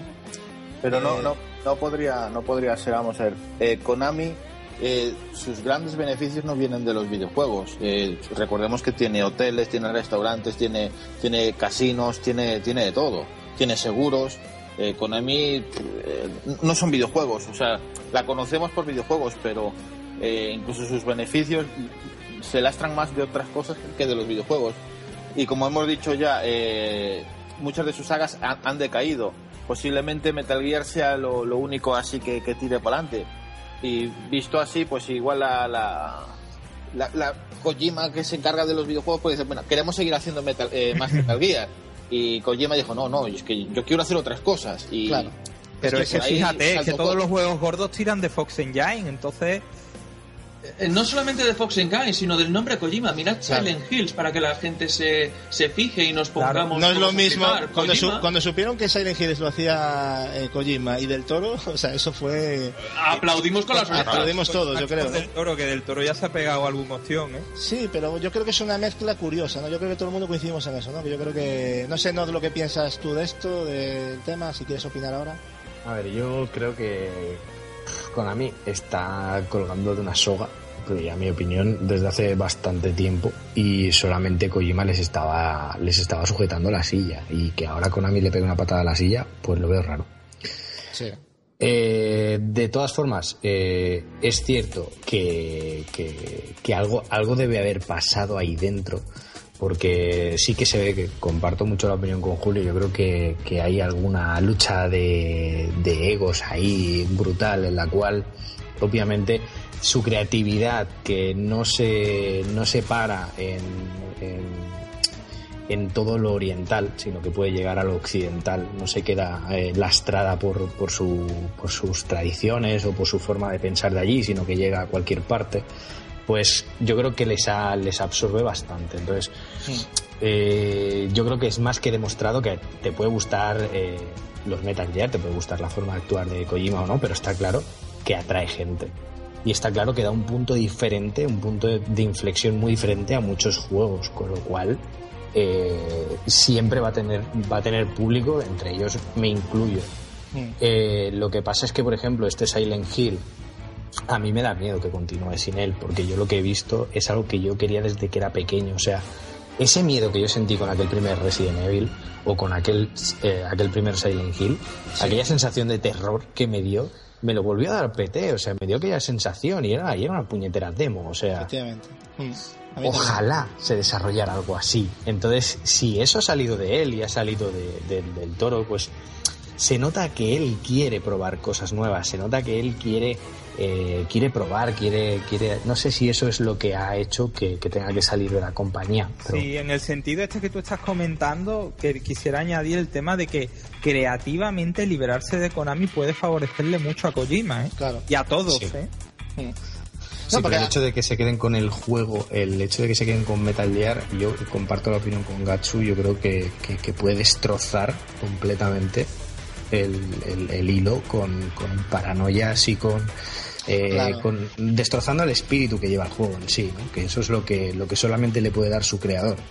Sí, porque, a ver, eh, yo creo que, que todos coincidís con esto que voy a comentar y si no sé si pues lo argumentamos, lo- cada uno opina lo que quiera. Pero yo creo que Metal Gear no es una saga sobreexplotada, porque tampoco es que salga cada año una entrega. Fijaros la última cuando ha salido, ¿no? O sea, entonces, aparte que yo creo que la- el, el arco argumental que, que tiene Metal Gear da para hacer muchos juegos. O sea, lo que se va a hacer ahora de Phantom Pain no es un relleno. Para mí es una cosa súper interesante lo que van a hablar, ¿no? Todos los fans de la saga sabemos lo que va a pasar ahí, ¿no? O por lo menos sabemos dónde está situado, ¿no? Y lo que viene después, que, que- que no sé si lo sacarán en otro juego, que parece ser que no, porque Kojima... Pero que hay, que hay ya- que tener cuidadito porque fíjate lo que le ha pasado a Microsoft con Halo. Que dijeron que Bungie fuera y, y Bungie ha, ha salido, ha hecho Ya. su Destiny. 3, 4, y 3, diga, la- 3, diga no es lo lo que la mismo. gente diga, No es lo ha sido un exitazo, ¿eh? Sí. No, no, está claro. Y Pero ya bueno, Halo no es lo mismo, ¿eh? No. Ya, no pero yo, cre- yo creo que viene siendo lo- más o menos lo que comenté antes. eh. Vamos a ver, Kojima igual de, mira, quiero, quiero hacer otras cosas, quiero experimentar otros proyectos, otra- otras cosas en los videojuegos. Y Konami dijo, mira, no, no, nosotros queremos ir a lo seguro y punto, no queremos hacer inversiones eh, que puedan salir mal. Y yo qué sé, de ahí tira, los tira floja y vete tú a a- a- acabó cansándose Kojima porque él tendrá ganas de hacer otras cosas y estará ya cansado de Metal Gear y, y No, y Konami yo- dijo, bueno, pues tú por tu lado, yo por el mío y todo contento. Y yo creo que incluso los que somos seguidores de Metal Gear también queremos que saque un Zoe 3 o que saque algo diferente. O sea, Eh, to- es que yo estaba pensando en eso. Claro, eh, es que todos lo queremos. Claro. Lo que pasa es que egoístamente a mí me hablan de Metal Gear y, y digo, pues quiero un Metal Gear, evidentemente, pero también quiero otras cosas, ¿no? Pero piensa en un nuevo motor, en un Zoe. Claro. Nah, pero Konami, Konami va a lo seguro a la pela y ya está. No, no hay más. Se Y podrían el hacer cosas Kojima- interesantes, pero bueno, claro, lo que pasa es que es un poco arriesgar si va a triunfar, ¿no? Porque Zoe tampoco es un juego que haya vendido demasiado. A lo mejor con Silent Hills sí saben que van un poco a lo seguro, ¿no? Pero con el resto de franquicias es una incógnita, ¿no? No sé cómo lo veis. No creo que Konami esté para sacar incógnitas, ¿no?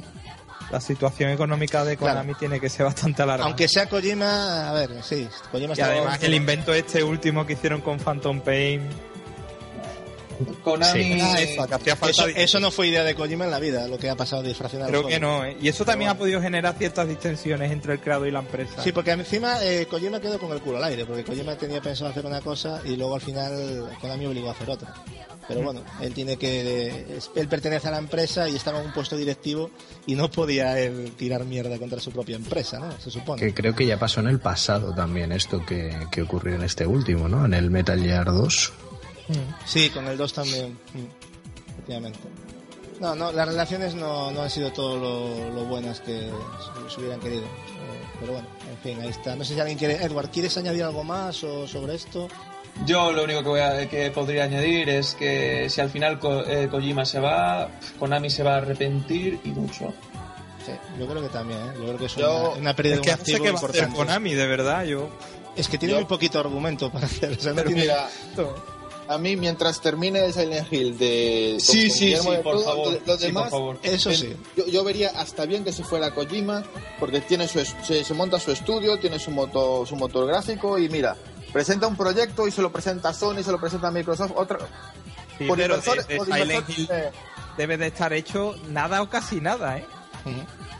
que, tienen que llevar hecho de Silent Hill casi nada. No, está, está una parte muy... Por claro, eso, que cuidado, ¿eh? Yo creo que venía un concepto más que otra cosa. Sí, entonces- eh, querían, querían saber un poquito lo que opinaba la gente, se, se han dado el espaldarazo en plan de, buf, esto va a ser la leche y ahora están en pleno desarrollo, pero, pero claro, todavía no tan en pleno porque Kojima mm, ya ha dicho, y lo dijo también cuando presentó lo de Silent Hills, que hasta que acabase de Phantom Pain nos iba a poner a full con, con el tema de, de Silent Hills. O sea que yo me imagino que empezará en breve ya a ponerse en serio el tema. pero a, ver, a ver cómo termina. A ver, a ver cómo termina la Si cosa. se llevan, si se llevan como, como una, una pareja de divorciados que...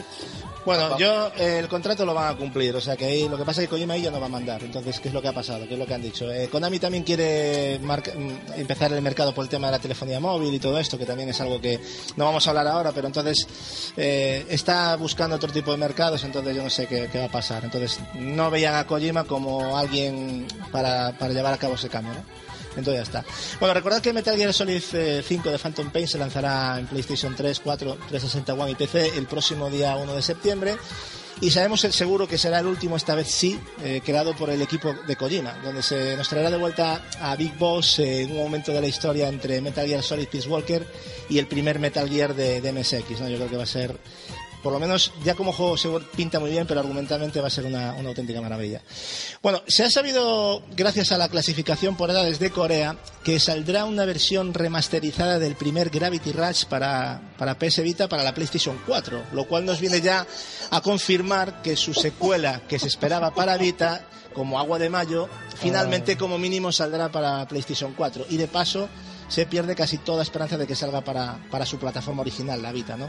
¿Creéis que con esta filtración ya podemos dar por segura la salida en PlayStation 4 y no en Vita del Gravity Rush 2, eh?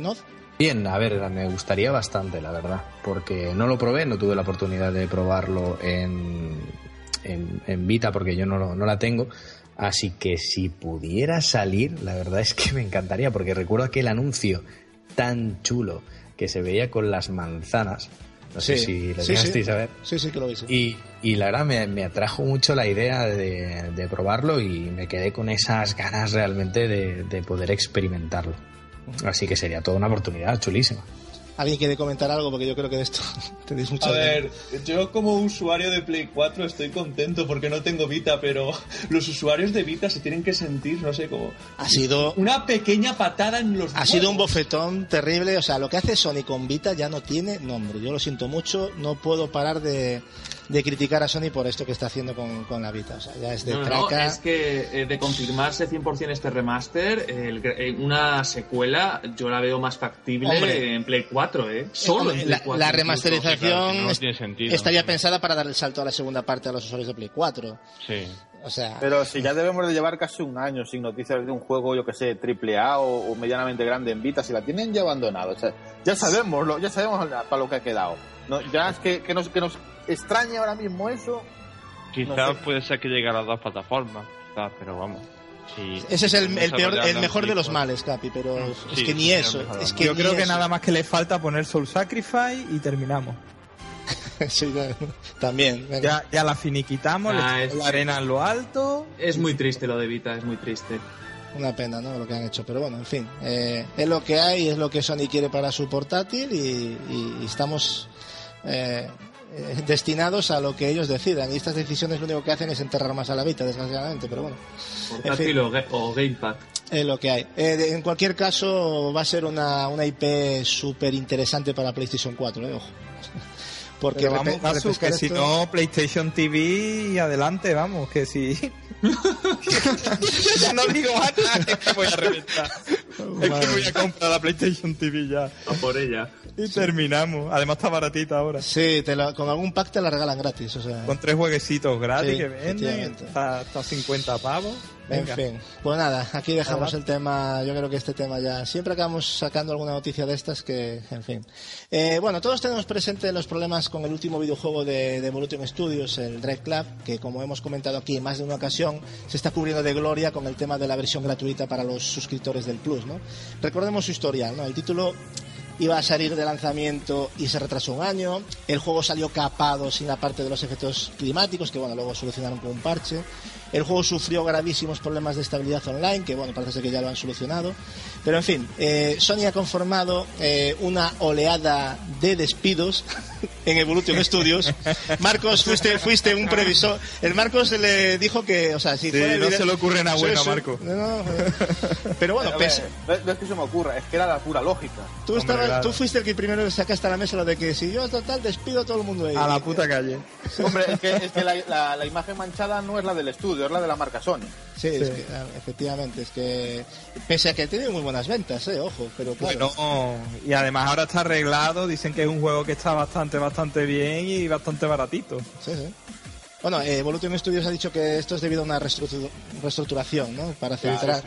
Dicen, además, fijaros lo que han dicho que dice, Estructuración o purga, ¿no? han dicho que es una reestructuración alucinar, es que estos ya nos toman por tontos, para centrarse en la actualización del juego y para publicar de una vez por todas la versión gratuita. O sea, hay que hacer una reestructuración. A ver, vamos a ver, vamos a ser serios. Hay que hacer una reestructuración para sacar un juego que ya está hecho gratuito. O sea, a ver, eh, ¿nos tomáis por tontos, insisto? o ¿Qué, qué es esto? Echar gente para, para trabajar más, ¿no? Caso, Es que exactamente, es, es ridículo encima de eso, porque es menos gente, ¿no? O sea, yo- Es que anima a los trabajadores que sí trabajan en plan, o lo haces o te echamos a la como calle, este. exactamente. Es motivación, eso es motivación. Es para poner No, no. el horario de 14 horas seguidas. O, o lo haces o te reestructuramos también a ti. Sí, sí, es que me hizo mucha gracia lo de la reestructuración. Qué bien quedó, ¿no? Qué fino. Y luego encima meten esta, este, este es increíble, la versión gratuita ya no tiene nombre, ¿no? Ha, ha quedado como el culo, como dice Marcos, eh, por culpa de esto Sony, que ha sido la que, que ha quedado fatal, porque la gente no se acuerda de Evolution Studios, se acuerda de Sony. Claro, Gasu, también es que Sony hizo la promesa. de- Claro. claro, que fue Sony. Vaya a tener la, la versión de Plus y luego no, no está. Y claro, lo que queda mal al final es, Sony porque el equipo de Evolution. Studios, pues no te acuerdas de él. Pero Sony sí. En fin, Eh, no, no sé cómo ves esto, pero bastante lamentable, ¿no? Muy chorra. Y últimamente la verdad es que cada día veo más, más cosas así. Yo no sé si es que se creen... mm, A ver, yo antes lo entiendo, ¿no? Yo qué sé, cuando era pequeño me leía la típica revista y tal y no me enteraba mucho de esos temas. Pero, joder, que la gente que ahora ya tenemos ya la edad para que nos metan chorraditas de esta envergadura. Para decirnos que menos es más.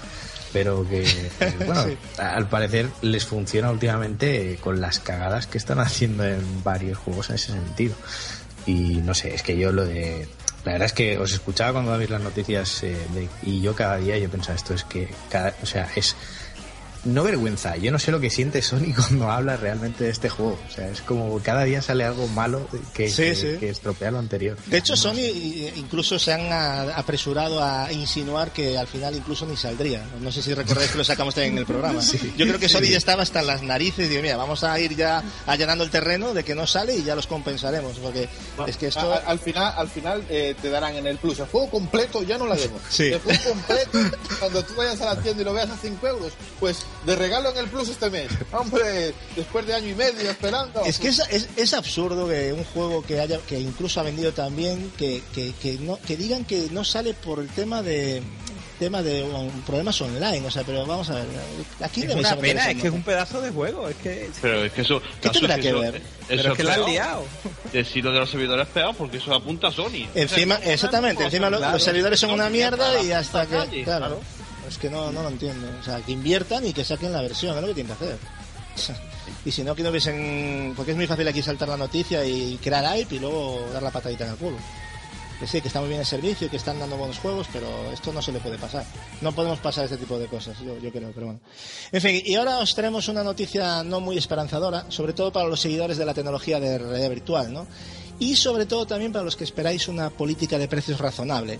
Os explico. El casco de realidad virtual que tiene previsto lanzar Valve y HTC el Vive, que se llama, eh, tendrá un precio alto, alegando que quieren, bueno, presentar un producto premium comparándolo con el, con el de la competencia, ¿no? Fijaros en las declaraciones de Jeff Gattis de, de HTC.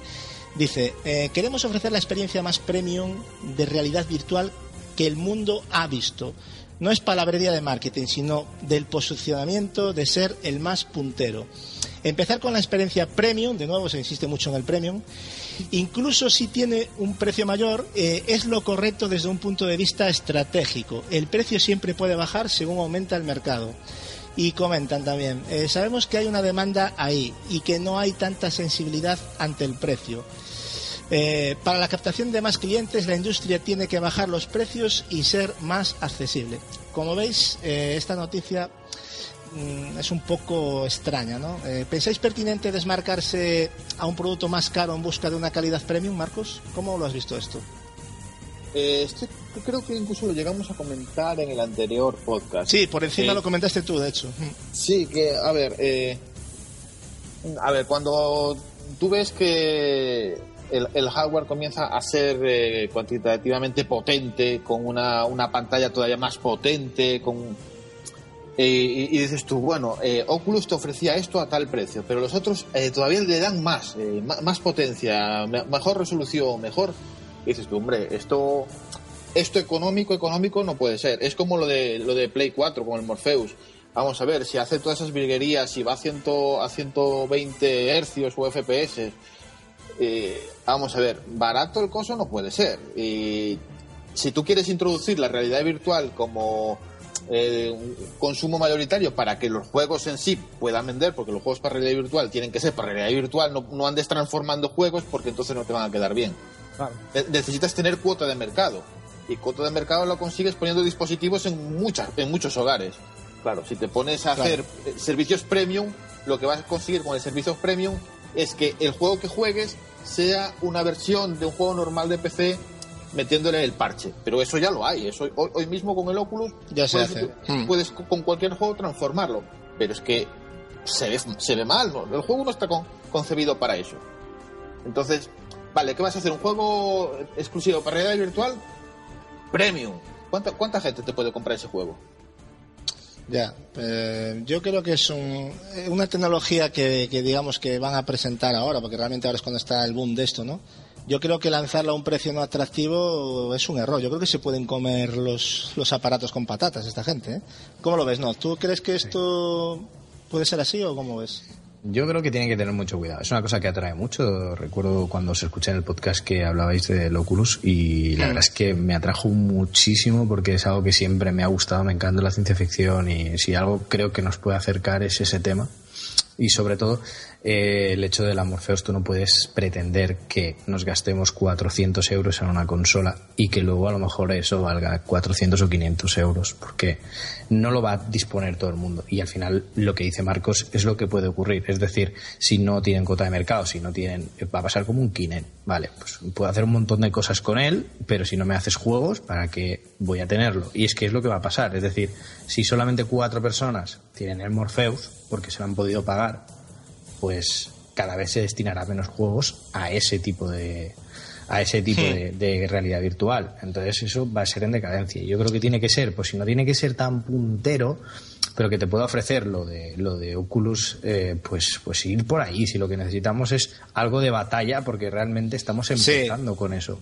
Y, No, y y- ojo, que, y ojo, que yo, yo, es más, yo si, para, para que triunfe la realidad virtual, eh, más que Oculus o más que el dispositivo de realidad virtual de, de Valve, eh, lo, lo achaco todo eh, a Morpheus. ¿Y por qué? Por el número de consolas que hay en el mercado eh, y, que, y que crecerá todavía más. Y con lo sencillo que es comprarte un aparato de realidad virtual de Sony, lo conectas a la consola y darle a jugar y ya está. Claro. No tienes que andar con los pasos farragosos que, que- que requiere el PC de configuración y todo lo demás. Eh, por eso es muy importante un precio competitivo. Si, como decimos, incluso ya en el anterior, que el aparato de Sony sea muy caro, ¿quién se lo, quién se lo va a comprar? Porque cualquiera tiene miedo a que se convierta en un. Claro, eh, claro, eh, claro. eh, en lo que Ese- pasa ese es el problema. O sea, lo compras para dejarlo ahí de lado. Lo bueno que tiene es que Morpheus, que lo, lo hemos comentado, aunque tú has comentado algo de esto al respecto, eh, al igual que Oculus, eh, los juegos ya existentes se adaptan al aparato. Entonces, por lo tanto, vamos a tener un catálogo decente, ¿no? Entonces, ahí es donde hay que ver cómo se adaptan, pero en principio no va a ser como Kinect que hay que esperar a que saquen un juego para él en específico, ¿me explico? O sea, que en ese aspecto vamos a estar un poquito más cubiertos. Yo por lo menos lo veo así. No sé cómo opináis vosotros.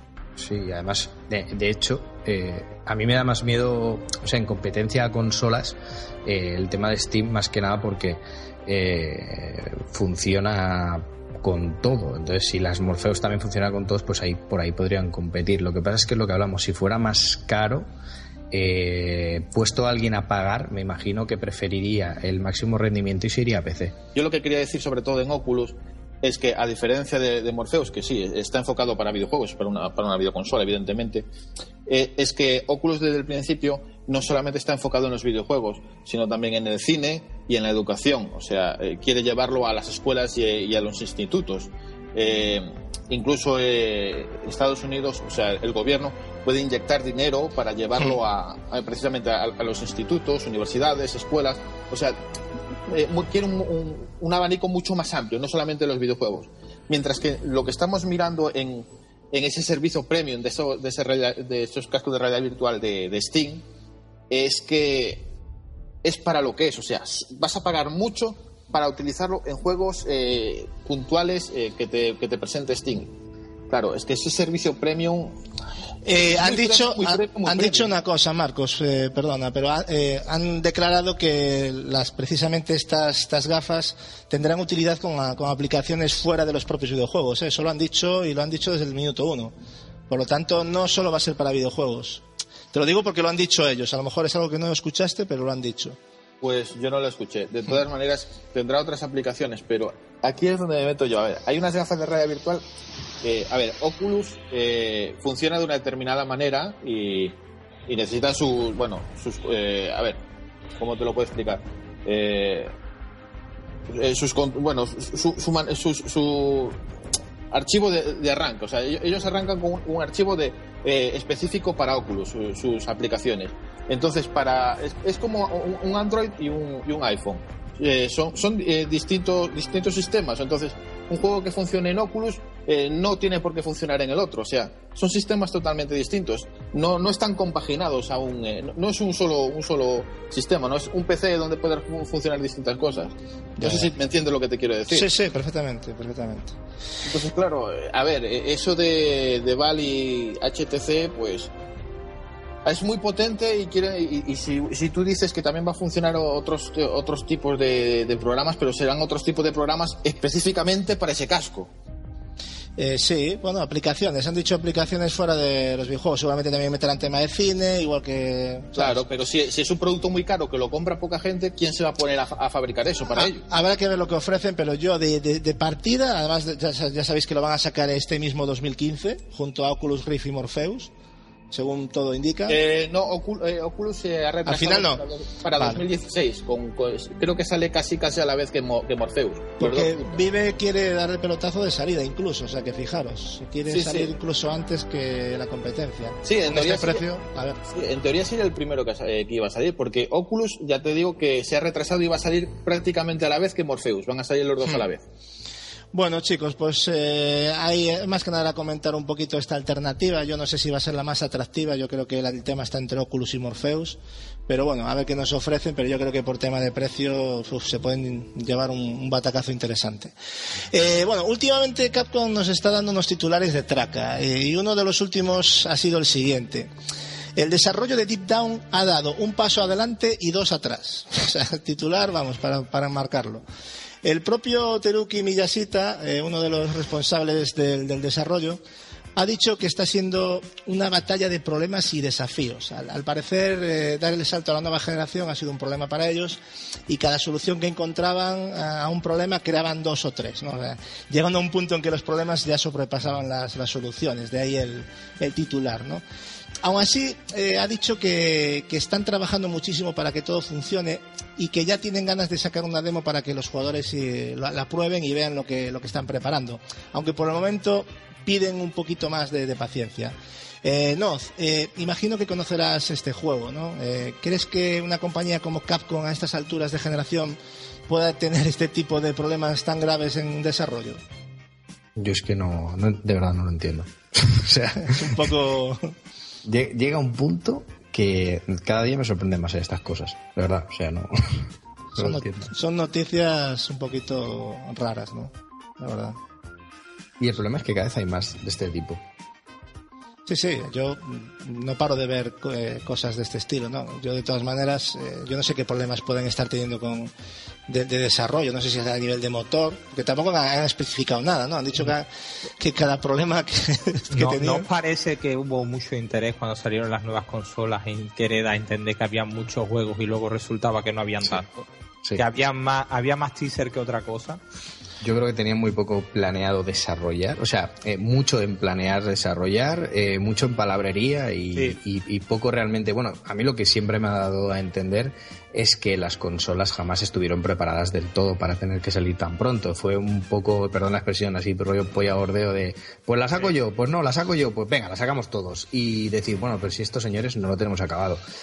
Entonces es un poco eso, y estoy viendo a la gente corriendo intentando sacar los proyectos y luego salen los desastres estos que, que últimamente está pasando.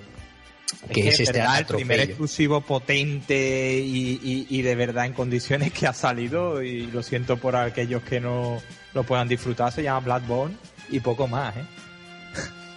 Así de que- claro. Es es que Pero- es realmente un exclusivo que, que digas, lo han trabajado para, para esa consola. Es que. mm, A ver, mm, yo. No, yo. per- perdona, perdona que te, te- te interrumpí. Eh, pero, a ver, yo es que de- decíais ahí que no estaban preparados para sacar las consolas tan pronto.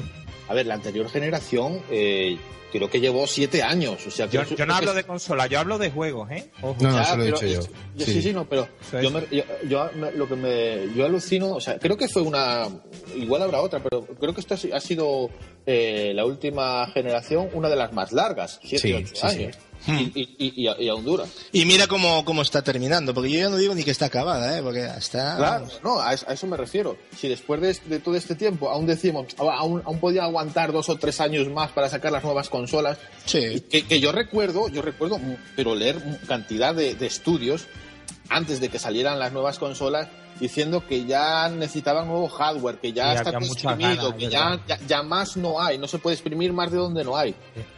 También digo una cosa, y, siempre, siempre lo, he recalcado, cada nueva generación, el, proceso de, un juego requiere más tiempo y más dinero. O sea, eh, a cada generación hay que multiplicar eh, por, dos eh, los empleados necesarios para hacer un juego. Hoy en día, al ser los juegos tan grandes y encima que nos estamos acostumbrando cada vez más a juegos de mundos abiertos, to- todo, toda una inmensidad, les está costando, les está costando mucho dinero y personal y nos estamos encontrando que esta es la generación de los retrasos. Pero este Eso- juego, este juego yo creo que ha sufrido varios, varios, yo creo que lo han rehecho varias veces incluso, ¿eh? Tenían una idea inicial, luego cambiaron. Yo creo que no saben muy bien por dónde tirar, ¿no? Tienen claro de qué tipo de juego quieren hacer, pero yo creo que Pero- no acaban de pillarle el. A ver, pero no hay ¿sabes? problema. O sea, si, si, si están pasando por esas vicisitudes, eh, pues que se pongan en contacto con, con el estudio de Sony que están con las Guardian o con Square Enix de, de Final Fantasy, que, que tienen, tienen experiencia y nos pueden, nos pueden guiar. A lo mejor están trabajando en, ahí también. o sea, tú De todas formas, acordarse de los primeros años de PS3, ¿eh? Sí, Y del sobre todo del PS3. PS3. Sí. Muy mal, muy mal. PS3. Según Capcom, eh, parece ser, tienen planeado hacer un juego en el que los primeros años van a estar más pendientes de lo que, de lo que los usuarios quieren potenciar, ¿no? Y a partir de ahí, pues ya adaptar cambios al juego hasta un periodo de 10 años. O sea, aquí hablan de años como si fueran minutos. O sea, yo alucino, ¿eh?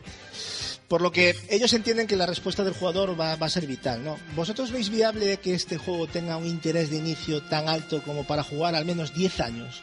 Y sobre todo, ¿qué os parece este contacto permanente con el jugador durante los tres primeros años para moldar el juego, Capi? Hombre, conforme a la primera pregunta que has planteado, yo no lo veo para. Es que no, no porque sea Down o porque Ya. del tipo de juego que sea, sino porque muy pocos juegos tienen una comunidad que dure 10 años. Lo hay, pero muy poquito. No sé si Down será, será una sesión. Y, y vamos a ver, ¿no? Mucha, mucha duda. Como tú has dicho, yo también soy de la opinión de que lo han rehecho de nuevo, que han pensado una cosa, luego eh, pues luego han hecho otra y la han estado rehaciendo y, y como han como han dicho ellos, han dado dos pasos atrás y uno adelante. Así que y así van. Eh, de todas formas, no olvidemos que este juego era, como ha dicho Julio, era de casi de lanzamiento. O sea, lo presentaron No, eh, al sí, principio de, la- sí. de las consolas y, y- y hemos estado estos casi dos años sin saber nada. No hemos sabido nada. Yo, y mira, ahora yo- viene, viene Capcom y nos dice yo- esto. pues, Pues le quedarán mínimo dos años más, supongo.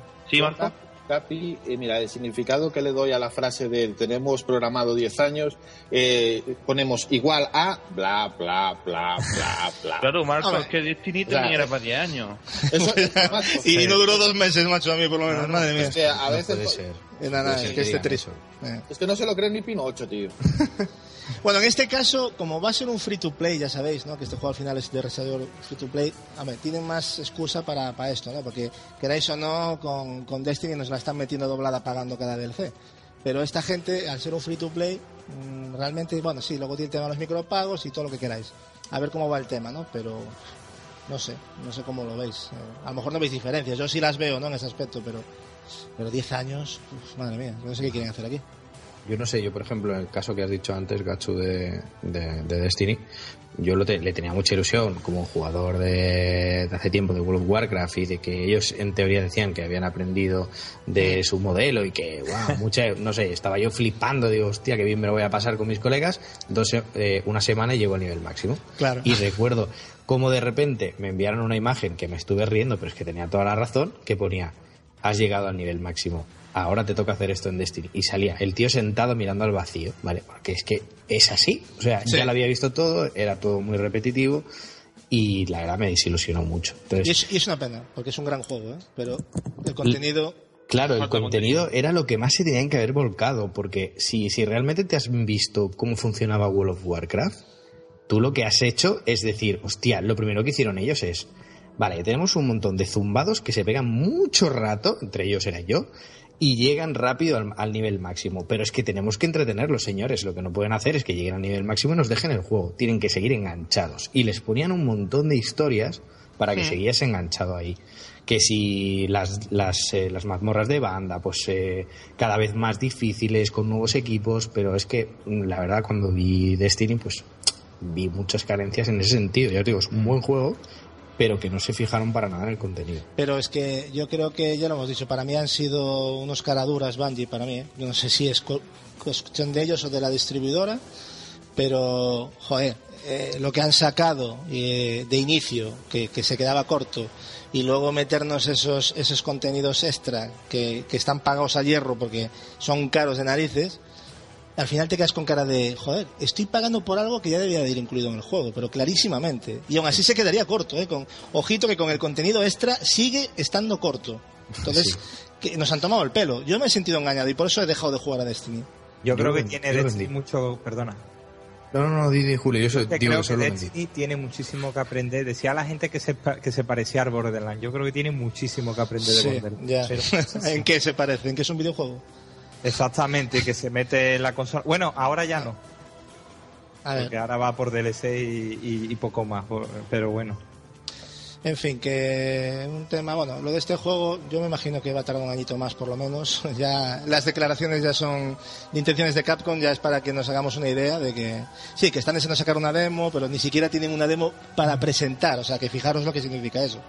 Este juego ya es- vamos a esperar dos añitos por lo menos.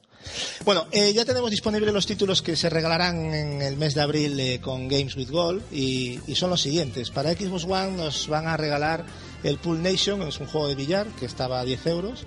Está bastante bien, parece que tiene buena pinta. Y el Child of Light, eh, que estaba a 15 euros. ¿eh? Esto para, para One. Para 360, pues hasta el día 15 de abril nos van a regalar el Gears of War Judgment, que está a 20 euros eh, en digital y el Terraria, que estaba a unos 15 euros. Hasta el 15. Luego, a partir del, del 15, del 16 al, al 30 concretamente, nos van a regalar Assassin's Creed Black Flag, que estaba a unos 20 euros, que es un gran juego también. Y el Army of Two de Devil's eh, Cartel, por 20, que estaba a 20 euros. También un juego interesante. Los del Plus de Sony todavía no están confirmados, salvo. Creo que el Dishonored está claro que va a salir para Play 3, pero lo demás es una incógnita. En Japón se sabe, pero bueno, eso no nos interesa mucho. No sé si manejáis alguna información diferente sobre lo que acabo de comentar, pero ¿qué os parece la, propuesta de Microsoft, Capi, eh, a nivel de juegos? Bueno, este, este me viene muy fuerte. Increíble, ¿eh? O sea, a mí me pareció increíble. Los títulos son increíbles. O sea, no. La, la verdad que sí, hombre, y aunque ya no es el preferido mío, Sí, de la pero saga, no- pero es un juego entretenido, entretenido y Y, y con el Army of Two, el último, el Devil Carter, pues, pues ahí los, los Black Flag. ritmos de los shooters tienen ahí para, para tirar balas. Y luego el Black Flag, pues. Ostras, que a mí me parece, no sé los demás qué opináis, chavales, pero Está bastante bien. Está bastante. Se está, como siga así, y va, va por Sony, ¿no? O sea, Eso es lo que tienen que hacer, competir. esto es lo que tienen que hacer. O sea, esta Es línea. obligación. Ya tocaba porque parecía que nos estaban tirando restos. O sea, yo, yo miraba el live y decía, pero, pero, pero, por No, favor, es que yo me estaba. de pan Yo, yo digo, este, pero es que rollo, bueno, vamos a contratar. Yo es que además me imaginaba a los de Microsoft ahí, rollo, oye, eh, ¿sabéis de alguna empresa así indie que esté haciendo un juego que, que no valga nada y que les podamos comprar y tal y que les podamos que regalar a los demás? ¿Sabes? Sí, sí, sí, le puedo, pu- pues pillar este juego que son cuadraditos que saltan y está de moda y ya está. Y, y yo es que de verdad era, era aberrante mirar y decir, ¿en serio esto? Bueno, es igual, apaga otra vez la Xbox One, vuelvo a Play, a ver qué me están dando. Y sobre todo después de la. De, de la bueno, lo que han hecho, ¿no? Que eh, vamos a hacer el doble por lo mismo. Porque antes ofrecían un juego para One y, y dos para 360. Y ahora están ofreciendo dos para One y, Y cuatro, cuatro. para 360. Y vaya cuatro, eh, ojito, que yo no veo ningún. Bueno, el Terraria se puede considerar indie, vale. Pero, joder, los demás, madre mía. 3 de 4, ¿eh? O sea, Tres gran- muy bien. grandes títulos. Yo creo que hay, que hay que reconocerle aquí a Microsoft que, bueno, oye, si, si empiezan con estas cositas, yo creo que al final pueden ir recortando. Es difícil, ¿no? Porque Sony está en una posición muy aventajada.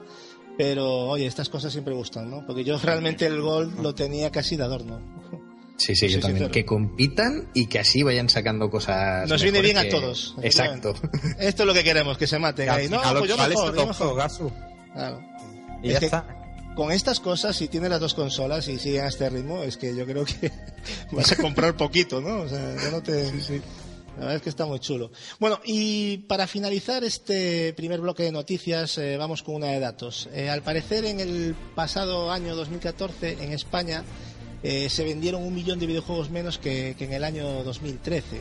Si nos vamos al consumo global del, año 2014, podemos decir que alcanzó unos beneficios de unos 996 millones de dólares, de los que 755 corresponden a consumo físico y 241 a consumo digital.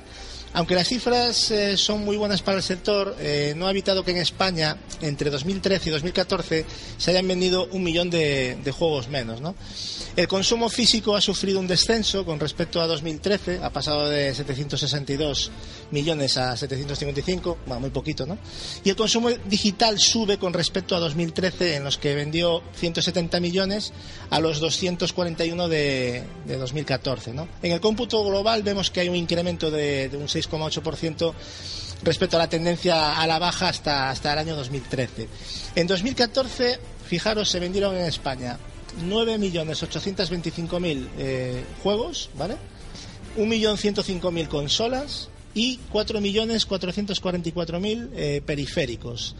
Eh, ¿Cómo interpretamos es- estas cifras? Mm, Mientras que el número de, de consolas y periféricos permanece casi idéntico a 2013, la venta de juegos ha bajado en casi un millón, ya que en 2013 eh, se vendieron 10 millones 830.000 videojuegos. Entonces, chavales, después del Mario de cifras que os he pegado, eh, ¿algo de comentar respecto a, ellas, tanto mundiales como en nuestro país? ¿Alguien quiere comentar algo? Hombre, a mí no me extraña que haya vendido menos 2014 que 2013, porque lo de 2013 eso fue... Fue un gran Yo año. no, yo- yo no recuerdo otro año igual, ¿eh? Mm. Es que no lo recuerdo, o sea, cada mes o uno o dos juegazos. Pero es que era cada mes, cada mes. Estábamos desbordados. 2013, pff, eso, eso fue una exageración y estamos hablando... Yo creo que 2013 fue el gran año final de lanzamientos potentes tanto para Play 3 como para 360. Y ya 2014, con la generación ya empezada, pues también es normal que las cosas aflojase.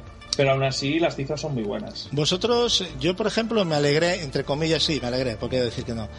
Yo pensé que el consumo físico de juegos físicos, que había sufrido un descenso más grande, realmente ha sido muy poquito, ¿no? Pero el digital bien es cierto que ha subido, pero las diferencias todavía son grandes, ¿no? Yo creo que 755 millones frente a 241 es casi el triple, ¿no? Yo creo que yo pensé que, no sé cómo lo veis vosotros, ¿vosotros lo veíais que estaba así realmente o que el digital, porque se estaba comentando mucho que el digital se estaba disparando, ¿no? ¿No?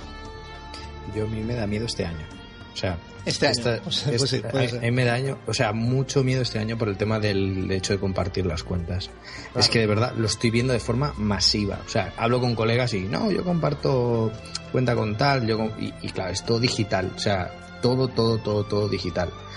Entonces, eh, me está dando mal rollo por eso, porque van a interpretar que es porque ya se está empezando a preferir eso, que siempre nos acordamos mucho que Microsoft dijo que quería eh, hacerlo en formato digital, pero Sony también quería, solo que reclu- reculó al ver como, como todo el mundo entró en cólera. Entonces, ojo por ahí que, que aunque Sony estuviera callada, es su intención a, Hombre. a lo- a largo plazo. O sea que Lo dijimos en su momento, esto lo defendimos, esta teoría. O sea, Microsoft no es que fuera el mal, lo que pasa es que dieron el golpe primero y Sony desde arriba dijo, uy, esto no. Y entonces quedaron bien, ¿no? Pero yo creo que. Sony, yo creo que Sony tenía pensado lo mismo. Yo creo que piensan, todos, todos ellos tienen en mente eh, dar esto, este, este pelotazo, pero no, pero saben que no, que la gente no está dispuesta. De hecho, los primeros problemas de las consolas, si os dais cuenta, casi todos vienen por el tema de la refrigeración y que no están preparadas para soportar tanto rato el disco. O sea, si miráis los fallos, los problemas que ha tenido, todos vienen por lo mismo. O sea, que la intención ya era plenamente sacar una máquina digital. Entonces, Aún así, ¿no piensas que para ser máquinas pensadas para el digital de inicio mm, no se quedaron un poquito cortas con el tema de disco duro? Porque sigue siendo un poco... El disco duro es horrible. Es terrible, ¿no? Yo tuve que meter uno de dos teras a la Play 4. o sea, No, no, no, y, y te quedarás corto. más grande, yo Te- creo. Te quedarás corto. Duro corto. es que lo hacen, lo hacen, yo creo que lo hacen a propósito para luego sacarte los nuevos modelos, que te gastes más pasta y, y claro, sabes que con, con cuando sale sabe que mucha gente va a querer pillarla y saben que luego cuando saquen la nueva ya tendrán frita la primera Ah, y no que entonces y ya está.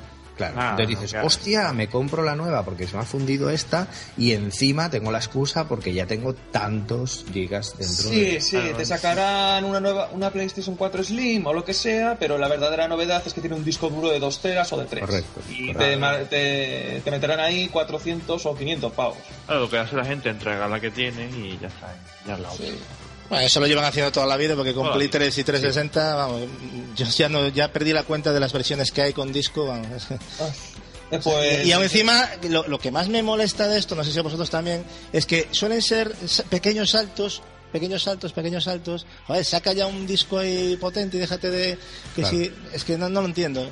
Ah, Bueno, a- Gatú, que a mí- si no lo porque a mí vendes, saltar, no te consolas, claro, hombre. A mí, Capi- que vender, ¿eh? a mí Te Capi realmente... Y las tienes que largar. Es A que mí- si, te la- si, si te, si te echamos un disco de 5 teras, luego que te saco Gasú. Es que tú también te tengo que sacar Ya, uno de a ver, yo no 10 digo tampoco de medio. 5 teras, pero sal- saltar de... de, de 5 gigas. Ay, Y cuando estés justito, pues te lanzo ya el de 10. Y cuando ya luego el de 20, claro, así vamos. Es que saltar de, de 500 a un tera me parece ridículo. Porque realmente, ¿qué te soluciona? ¿O soluciona No, algo realmente saltar. 500? Van a saltar o a un tera y medio o a dos teras. Y al final seguirá, si- das seguirá siendo poco. Seguirá Pero Sí, poquito a porque- poco, ¿eh? Poquito Porque los parches cada vez van a más. y Es que lo- ese es lo que hablamos. Eh, Y los DLCs, y los DLCs y las Todo. actualizaciones.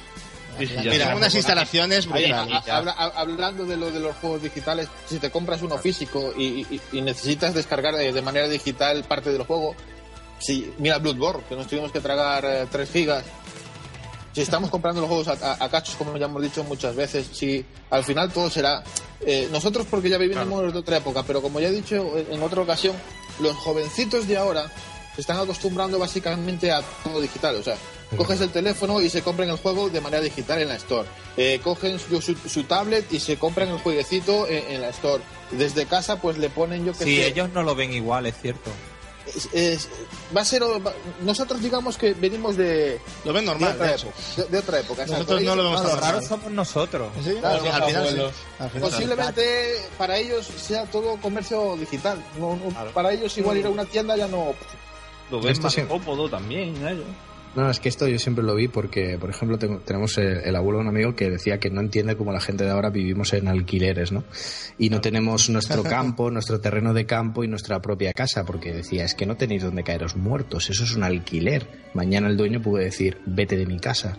Entonces, eh, obviando el contrato, obviamente, ¿no? No, no, pero es un buen ejemplo. años y puede pasar. Entonces, yo creo que ese también es nuestra forma de ver el tema de los juegos, que cada vez nos, es que nos quitan cosas, porque es real, nos lo están quitando, o sea, nos están quitando lo físico para dejarlo en algo digital que un día sabes, porque cada día aceptas miles de chorradas, de hecho la última, eh, cuando pasó aquello en, en PlayStation, que el, el primer hackeo, aquel tan bestia, eh, cuando aceptamos todos el, siguiente texto que nos pusieron, nosotros dábamos por hecho que cualquier eh, si volvía a pasar lo mismo, no teníamos, porque por eso nos recompensaron con juegos, pero ahora ya no lo han hecho las últimas veces que han pasado. ¿Por qué?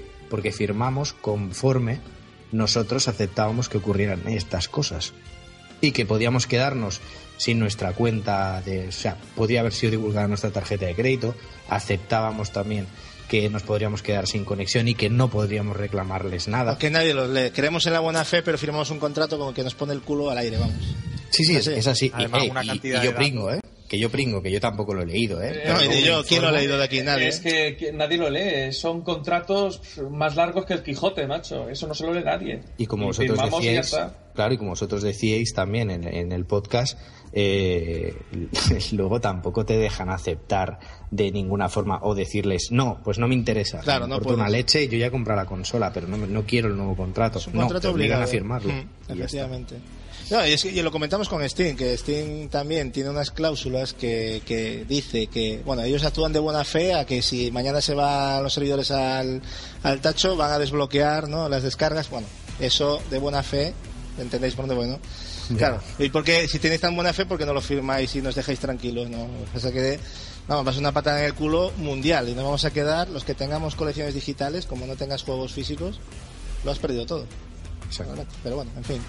Bueno, yo creo que es el momento de, de cerrar esta primera tanda de noticias, que ya han sido bastantes y, y muchas ya que nos extendemos demasiado, y pasar directamente al primero de, de nuestros análisis de hoy, eh, dando paso a Ori and the Blind Forest.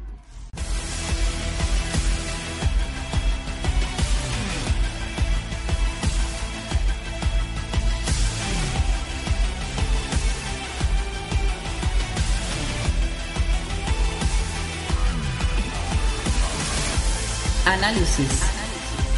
Ori and the Blind Forest.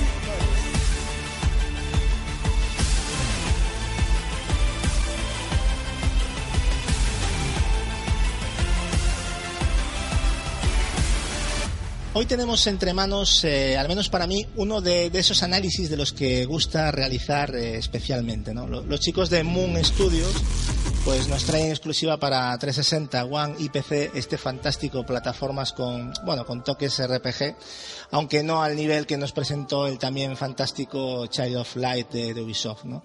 Ori eh, es un juego con el que enseguida te empapas de, de magia y fantasía y solo apenas ver unos instantes de su genial introducción, ¿no? Simplemente con eso. Un título indie que, bueno, supera muchas grandes producciones y eso es algo que hay que saber valorar justamente. Pero no adelantemos eh, acontecimientos, ya que mi compañero Marcos Dopazo hace unos días que, bueno, se terminó el juego y, viene a contarnos hoy lo que le ha parecido este Ori. Eh, bueno, Marcos, antes de empezar a diseccionar un poquito el juego, cuéntanos brevemente eh, cuáles fueron tus primeras sensaciones con, con el juego en tus primeros minutos. A ver, nada más empiezas el juego, su música ya te atrapa y Hmm. te, te- te enamora. Eh, luego te encuentras que parece como si estuvieras viendo, eh, yo que sé, una película de dibujos animados eh, de las calidades típicas que nos tenía acostumbrado Disney. Eh, ves así como una, una pequeña introducción que te llega hasta, hasta hacer sentir, no sé, el corazoncito hablando de ser, es muy, muy nostálgico. Sí. O sea, es, es un juego que nada más empezar ya te atrapa. Con, con, todo, su, con todo su elenco, su, su vistosidad, su música, eh, su, pequeña trama de- al principio. O sea, ya para empezar es un juego que, que dices tú, "Uf, estoy ante, ante algo que me, que me va a llenar. Eh, si hay algo que cautiva, yo estoy de acuerdo, es este inicio, ¿no? Lo que dices tú, esa música y sobre todo esa sensacional introducción, ¿no? Que, como dices tú, te hablando un poquito el, el corazón, ¿no? Ya pasó con el Child of Light, pero quizás el Child of Light más a nivel ya de música que de lo que te muestra, ¿no? Este Ori va un poquito más allá. Eh, cuéntanos un poquito sobre la historia de, de este juego, ¿qué nos viene a contar? A ver, yo no, no quiero destripar nada. Aunque Sin spoiler, claro, La, evidentemente, la como historia, siempre. la historia es bastante simple, es la típica lucha entre la luz y la oscuridad. Eh, digamos que eh, es un, no- no- nos narra, hay, hay un, hay un, un personaje al principio, ahora no me acuerdo muy bien el nombre. Naru, el Sí. que encuentra a Ori, sí, Eh, es Naru. Sí, Naru, exacto, no me acordaba el nombre. Eh, Naru eh, encuentra, un, eh, o sea, es, es un personaje que se ve al principio que como que se sentía solo y al encontrar a Ori eh, lo, lo acoge como un hijo y, y- y como tal lo cría. Hmm. Eh, es, es el al principio lo que estoy detallando del... Pero ¿quién es Ori? Ori es una, es una especie de... es una pequeña hoja, un- un- una parte del gran árbol que, que- que da vida a todo el bosque. y, es, y ese árbol eh, lo que hace es eh, intentar encontrar a, ese hijo que, que ha perdido, que es Ori, y con, un- con unos rayos de luz intenta, intenta buscarlo. Y, y ese padre intenta proteger a ese hijo pensando que eso, que eso era malo. O sea, para, para. ¿Cómo era que se llamaba? Es que te soy Naru, para- Naru, Naru. Naru. Siempre- Sois malísimo para los nombres. No, Eh, Naru, eh, para él es su hijo y como tal lo protege. Y, y sin darse cuenta, eh, lo que está ocasionando es que se. se- es, es que spoilearía una, una cosa que, que viene No. más, a- que viene más adelante. Pero bueno, Sí, ese no, es no. el, el- el principio. Y después de que ese gran árbol busque, busque a su hijo, ocasiona, eh, por una cosa que, que veréis en el juego, que la oscuridad llegue, llegue al, eh, a ese bosque, lo cual deja sin alimentos a muchas criaturas, entre ellos eh, Naru. Naru, sí, luego en la intro se ve, pasa algo, ¿no? Eh, Sí, pasa algo. se ve cómo ellos conviven en el Exacto. bosque cogiendo frutos. El bosque es nivel, si no me equivoco. Exacto. Y, y Ori, lo- su, su misión después de, de ver, de ver eso es intentar eh, recuperar el, el bosque, vol- volverlo, volverlo sano. Sí, más que la, más la luz, ¿no? De los árboles Sí, centrales. es, es- es- es la, es la- es la- es- es la lucha, como te digo, es la lucha de, de la luz contra la oscuridad. Eh, Ori, pues quiere volver a traer la luz, la- la- eh, lo- lo- el, el ambiente Disney, la luz, la- lo, lo bonito, la felicidad, pues quiere volverlo a traer todo. Y el malo malote, el curo, ¿no? El búho este que... Que impone, Impresiona, que ¿eh? Impone. ¿eh? Impone, impone, impone. Ya, ya en el tráiler que habían mostrado del juego, cuando apareció por primera vez que se vio el búho, nos- yo me quedé un poquito sobreescorgido. Dije, ostras, vaya pedazo de... Yo, a ver, es que lo que pasa es que me estoy intentando contener porque puedo soltar aquí un spoiler sin No, querer. no, hay- hay que intentar, Pero es que, es, que es, un juego, es un juego que es una historia bastante simple, pero que invita a que cada uno que lo quiera probar la viva. Porque es Mm. que es una, una historia que te hace sentir, incluso, como hemos comentado antes, al principio del juego, en nada más ver la, la, la introducción, te- tienes unas ganas locas de, Sí, sí. de ponerte al juego y terminarlo para, yo qué sé, para poner, para traer el bien. O sea, te sientes tan mal como, como, como es la introducción que dices tú, no, no, yo esto voy a acabar con el malo y voy a, voy a poner esto bien como tiene que estar. O sea, te- la necesitas. Efectivamente, no. A nivel argumental tampoco hay mucho más que podamos contar porque de hecho hasta la intro podemos spoilear cosas, ¿no? O sea que, pero bueno, quedaros con, con eso básicamente. Y, y si hay algo que llama la, la atención así también de primeras, aparte de, de esta sensacional intro, eh, comentabas un poquito, ¿no? Pero es el impresionante acabado técnico del juego, ¿no? Y, y sobre todo el diseño de, de los niveles, que no es el típico previsible, ¿no? Y preestablecido. Háblanos un poquito de, de cómo está ver, el juego. eh, técnicamente es como un, ¿cómo podría decir? Un lienzo, eh, un lienzo andante. sí. O sea, es, es la, la perfecta. Ver dibujos animados eh, en, en movimiento a, a- a tal, a tal calidad que, vamos, ver un píxel o, o un, o un polígono ahí es, es para coger una lupa y tener que fijarse muy, pero que, que muy bien, ¿eh? O sea, lo que, siempre, lo que siempre soñamos de niños, de jugar de verdad con los dibujos animados, en este juego llega a niveles increíbles. Los niveles están tremendamente bien trabajados y, bueno, los que son muy... eh, Son laberínticos, ¿no? Bastante. Sí, bueno, digamos que los que eh, han jugado un Castlevania, un Metroid, eh, conocerán el término, el famoso término, ¿cómo es que le llaman este tipo de juegos? Metroidvania. Eh, me- Metroidvania, pues. O como dice Gapés, Metroidvania. Exacto, viene siendo algo así. Es muy laberíntico, tienes que moverte a varios sitios eh, para llegar a, a conseguir un objeto que te abra una puerta que igual está al otro extremo. Eh, tienes que moverte eh, mucho y eso hace que, que revisites lo- los mapas una y otra vez. Eh, al principio igual te puede costar más, que es un juego que también eh, eh, tiene esos toques de mm, tipo rol, porque también a los personajes puedes subirle de nivel y lo que antes te costaba, luego cuando tienes que volver a pasar ya no tanto. O sea, tienes que ta- también mirar tus estrategias de a ver hasta dónde quieres ir, si te conviene ir más, por este camino, si te atreves a, buscar algo más, más, más duro. Es, es un juego que, que te lleva también un poco de estrategia al- a, a la hora de, de encauzarlo. Pasando a las, a las mecánicas ya de- del juego, que ya es obligado ya, en el momento que estamos hablando ya hay que meterse un poquito, ¿no? Y sobre todo en su jugabilidad. Eh, cuéntanos un poco cómo es el manejo de Ori, cómo interactúa con el escenario y sobre todo con los enemigos, cómo son esos controles, bueno, cuéntanos un poquito. Eh, los controles son bastante, eh, ¿cómo te digo? exquisitos, o sea, Intuitivos, Eh, ¿no? También, y son muy sencillos, sí, ¿no? o sea, O sea, son muy sencillos, pero a, a la vez, a lo largo de la aventura, eso que te parece muy, muy, muy sencillo al principio, ya comienza a complicarse más hacia el final, porque eh, al principio tú vas y, yo qué sé, el personaje solamente salta. A medida que avanzas, pues encuentras un nuevo eh, poder, un nuevo ítem. Vale, disparas y matas enemigos.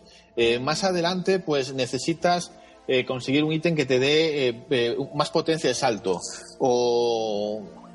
No sé, es, el- lo que te decía yo, el personaje, eh, como tiene ese toque de rol, que lo puedes ir subiendo de niveles, que tiene tres ramas, que es más eh, habilidades del personaje a la hora de, de salto, de nadar. Luego tienes otra habilidad que es más potencia de tiro.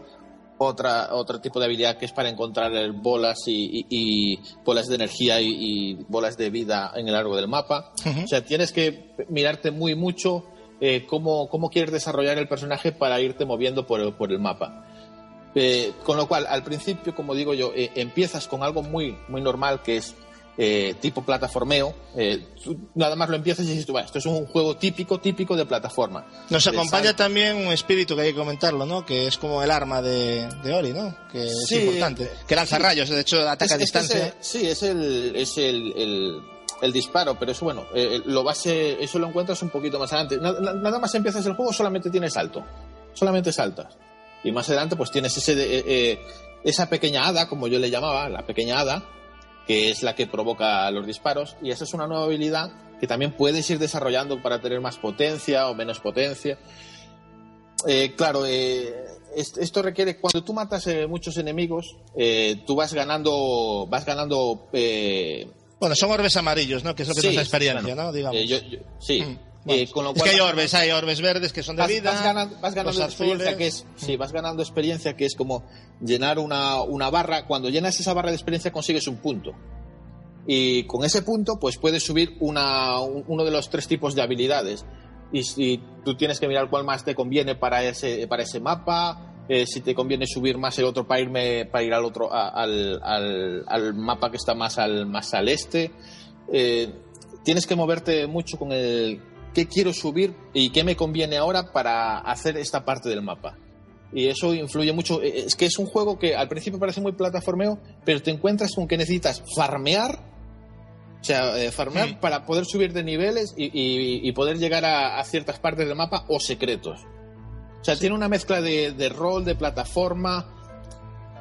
Eh, alguna gente llegó a incluso a decir, bueno, este es el Child of Life de, de Microsoft. No, No, es tiene, tanto, no- no tiene nada que ver, yo creo. no es tanto, de- mm, no es tanto. pero, pero le, le dan esos toques. Tiene esos toques rol. RPG, ¿no? Efectivamente, lo que estábamos comentando y, bueno, el tema de los orbes, eh, de experiencia, que es lo que dices tú, tienes que ir farmeando para luego en ese sistema de mejoras, ese menú, pues ir seleccionando lo que necesitas, ¿no? Eh, bien. Luego también hay unos árboles de luz que, que es muy importante, ¿no? Que nos van a dar Eso, las habilidades, eso- ¿no? sí, de doble es- hay- salto. hay- sí, a esos hay, hay otra, eh, otro tipo de habilidades que no entran en el, en el marco de, Exactamente. De, de las que tú puedes potenciar. que son unas habilidades que te vas a ir encontrando a lo largo de, de la historia. O sea, por los mapas que tienes que, que recorrer para seguir la historia, te los vas a encontrar sí o sí. O sea, el mapa, de cierta manera, vas a acabar encontrándolos porque te hacen falta encontrarlos para ir al siguiente mapa y poder, poder desbloquearlo. Sin, esas, sin esos árboles eh, no, no puedes seguir. O sea, son como unas habilidades que sí o sí, Sí, tienes, tienes que encontrarlas y a partir de ahí puedes eh, avanzar más, efectivamente. Bueno, hay varios. El, el doble salto, que es muy importante. Luego hay uno que es escalar paredes, que es también muy importante. Y el y el que a mí me, me tiene loco es el movimiento proyectil, ¿no? Que, ese Sí. que es, es, aparte, hay, hay situaciones que tela, ¿eh? Es la, O sea, es la- eh, digamos que esa es la habilidad que el que mejor la domine, digamos que más fácil se puede pasar el juego. Sí, porque yo creo que eh, es las partes más difíciles de este juego se utilizan con, precisamente con esta habilidad. Sí, e- esa habilidad, digamos que es que si tú encuentras un, un enemigo, eh, al presionar el, el botón para, para esa habilidad, lo que hace es que eh, te impulses con, con ese enemigo como, como si fuera un salto. Y si ese enemigo te, te- te dispara una bola de energía contra ti, puedes utilizar eh, esa misma habilidad para coger impulso incluso con, con esa, con esa bala. Digamos que cuando apuntas hacia esa bala, por decir que te lanzan, el tiempo se para durante un segundo, sale como una especie de flecha que tú puedes mover para impulsarte en esa dirección. Correcto, Es correcto, pero, ¿no? pero es, eh, digamos que es un segundo. O sea, a veces Sí, me pasó es- al principio que le calcaba y me ponía a pensar a ver por dónde voy, pero no, el tiempo se acaba y, y- y- y si, no, te- si no actúas rápido, esa bala te da. Sí, sí. O sea, eh, hay ciertas partes en el mapa que requieren mucho de esa habilidad y, y- y el moverte rápido con, con ella. Y a veces te, te- te confundes y te vuelves loco y es lo que hace que a veces te, te desesperes un poco en el, en el sentido de que el juego se te, se- se te haga complicado. Se te haga Requiere de mucha habilidad. Es un juego que requiere habilidad. Y duda. paciencia, y paciencia. Y eso que es muy ágil y los controles, o sea, no es culpa de los controles porque yo creo que es el juego que de los mejores que he visto a nivel de controles. O sea, si mueres no es porque el control esté mal ajustado o porque el salto está, no. No, no, bueno. Todo depende de tu habilidad, porque y frustra, ¿eh? Porque yo hay algún Sí, nivel ver, que no voy a, a decir ahora cuál que me he cagado en todo, o sea, Sí, a ver, eh, hay que decir que es un juego eh, que vas a morir muchas veces. O sea, por lo menos la primera vez que juegues vas a morir muchas, pero muchas veces. Eh, digamos que es un juego que te incluso te puede hacer, eh, no sé, decirle ciertas palabras a Dios o, o clamar al cielo, como, como tú quieras, pero hay, hay momentos, como dices tú, que, que te frustran y yo que sé, hay, hay fases en que tienes que pasarlas, pero tipo contrarreloj y utilizando esta habilidad que, que, que te, han da- que te han dado de, de doble salto, de. Y, y- y- Aquí- y repetirla y morirte una y otra vez, una y otra vez. Aquí es muy importante hablar también, que no lo hemos, lo hemos pasado por alto ahora que yo me estoy acordando y ahora que comentas esto, es el tema de los checkpoints, porque claro, eh, hay fases que, que, aparte que no te dejan grabar en cualquier sitio, ¿no? Y para grabar necesitas unos orbes azules, que si se gastan, ¿vale?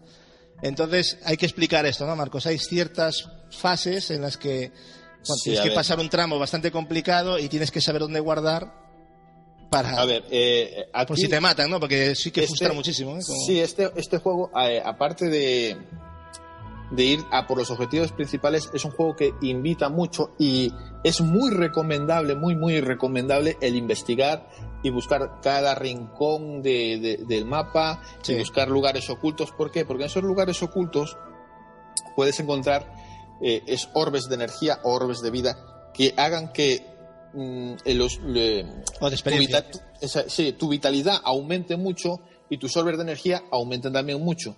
Porque es muy impo- importante también los orbes de energía, porque precisamente cuantos más orbes de energía tengas, eh, puedes llegar a abrir puertas que, eh, que, que están que necesitan Selladas, sí, necesitas cierta... cierta... cierto número de, de- Sí. de orbes de luz para dos, de tres, sí, efectivamente. Eh, cuanto más orbes de luz tengas, eh, más puedes eh, salvar o guardar en cualquier punto, porque eh, en, o sea, tú por ejemplo dices tú, bueno, en, en este punto siempre me matan, entonces para asegurarme no tener que rehacer lo anterior, voy a salvar aquí. Vale, pues salvas y a lo mejor te, te- te- eso, ese, ese salvado te ocupa un punto de, de, de- de energía, o sea, de, eh, con lo cual, eh, cuantos más tengas, más veces puedes salvar. Hasta que encuentres un nuevo checkpoint, con lo cual vuelvas a rellenar los puntos de, energía. O sea, Efectivamente. no, no puedes gastar a la, voy a salvar aquí y aquí y aquí y aquí, no, porque te terminas eh, gastando la energía en un pispás y luego te No, encuentras. no, que de hecho, de hecho tienes que ju- va muy ajustado, no te puedes grabar ahí cada, no, no, es que tienes que ajustar mucho donde tienes que guardar, es- hay que saber claramente Claro. que este es un sitio importante, aquí grabo. Y aún Claro. así no te garantiza que, o sea, porque hay momentos en los que mueres y tienes que pasar grandes trechos sin Claro. Por, por ejemplo, eh, como comentaba antes, en la rama de evolucionar el personaje, y en una de las ramas, igual, mucho más arriba, eh, si, si no te fijas bien, para, para eh, al desarrollo del juego, te encuentras que hay una habilidad que permite que al guardar eh, solamente consumas la mitad de una barra de energía, con lo cual eso aumenta muchísimo más.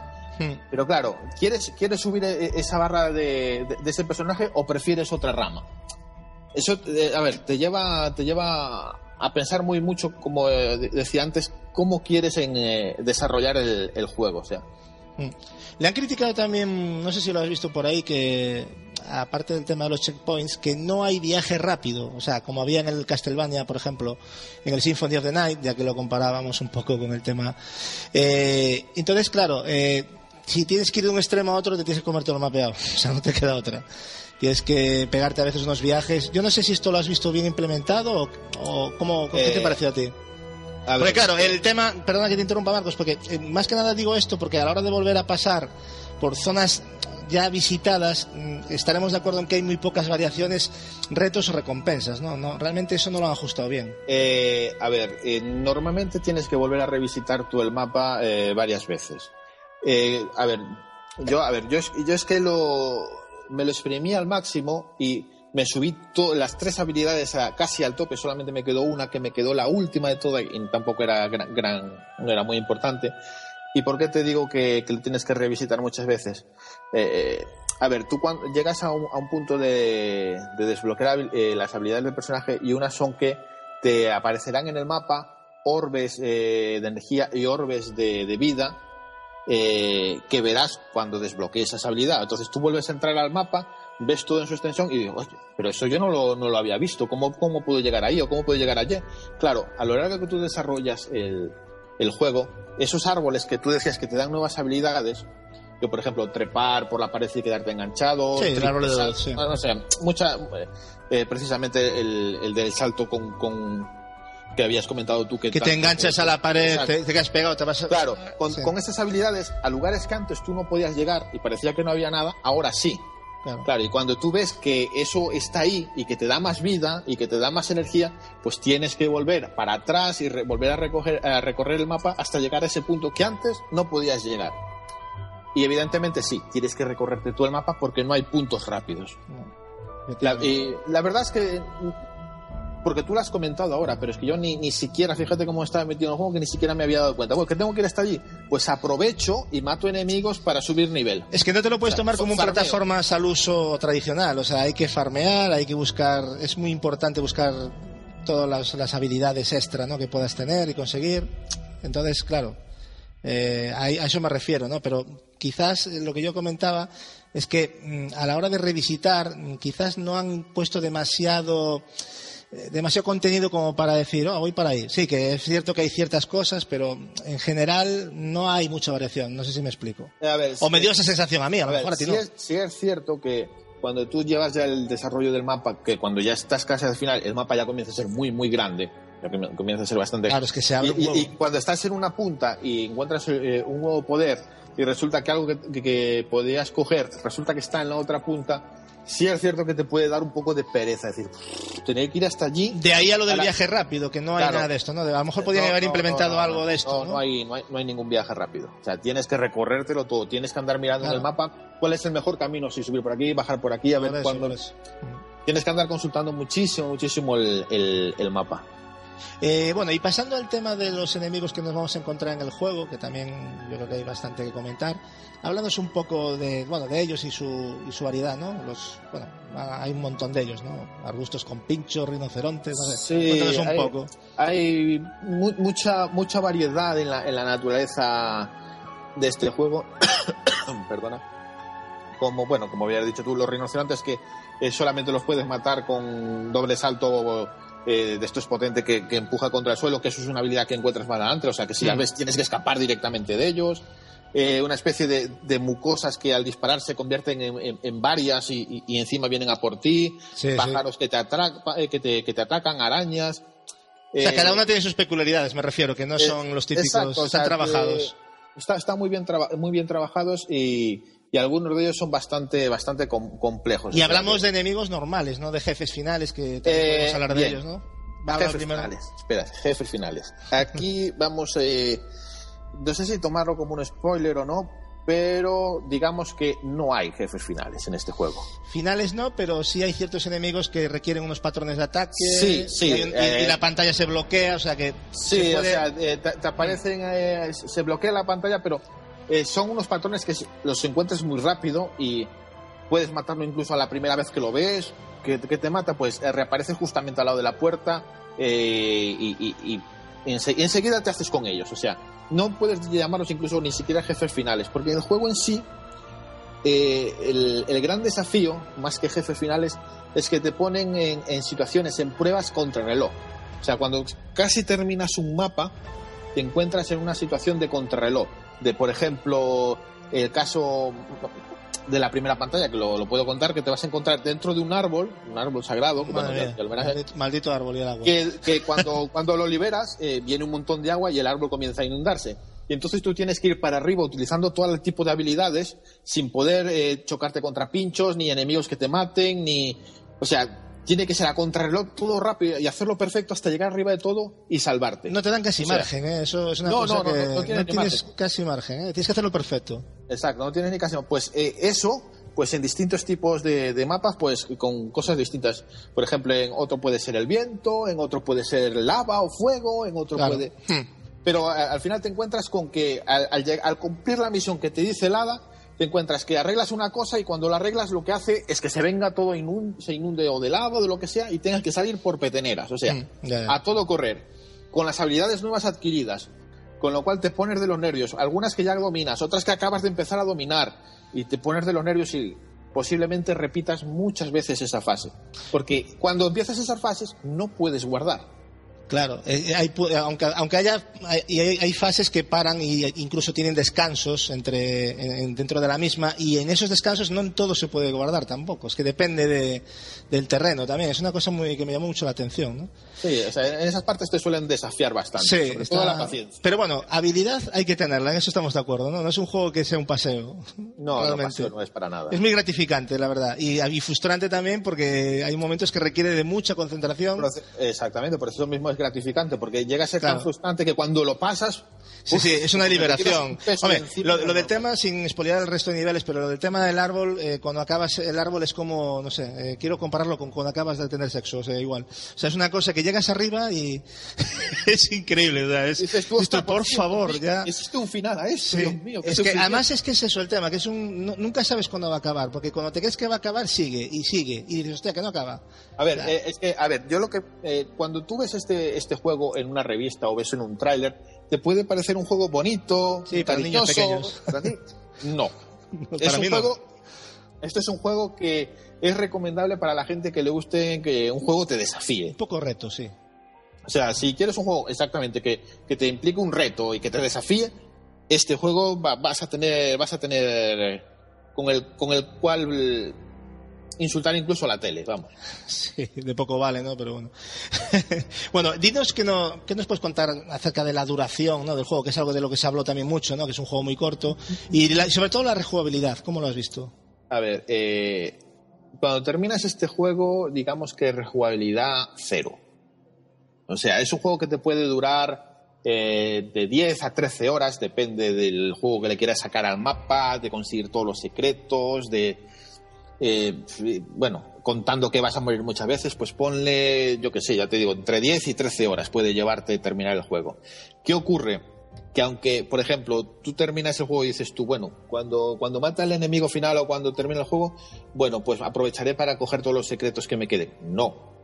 En este juego, una vez que terminas el juego, se cierra el archivo y Sí, ya no puedes Es verdad, es un buen dato ese porque se ha comentado Ya. mucho también. Mm. O sea, si tú quieres eh, cogerlo todo, todo, todo, eh, antes de enfrentarte al final, recorre el mapa. Porque una vez que te enfrentes al final y lo superes, se cierra ese archivo y ya no puedes entrar en, en la partida.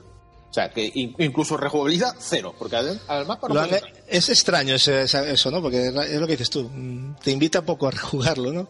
O a lo mejor otro, pues sí, le parece un reto volverlo a empezar con todo. Bueno, no sé. Bueno, hombre, a ver, yo te diré Eso. que con lo complicado y lo difícil, lo difícil que es el juego, y te estoy diciendo que es un juego de 10 a 13 horas, eh, hay dos trofeos que me parecen, o sea, el que quiera un reto de estos de locos, aquí tiene Acabárselo con una vida imposible. O sea, Yo- bueno, no sé si juego imposible, pero madre sin mía. morir Complicado. Y luego hay ¿no? otro trofeo que es terminarse el juego sin utilizar. eh, eh, o sea, no puedes subir de nivel en tu personaje. O sea, con lo que, con lo que entras es con lo que lo, te lo tienes que pasar.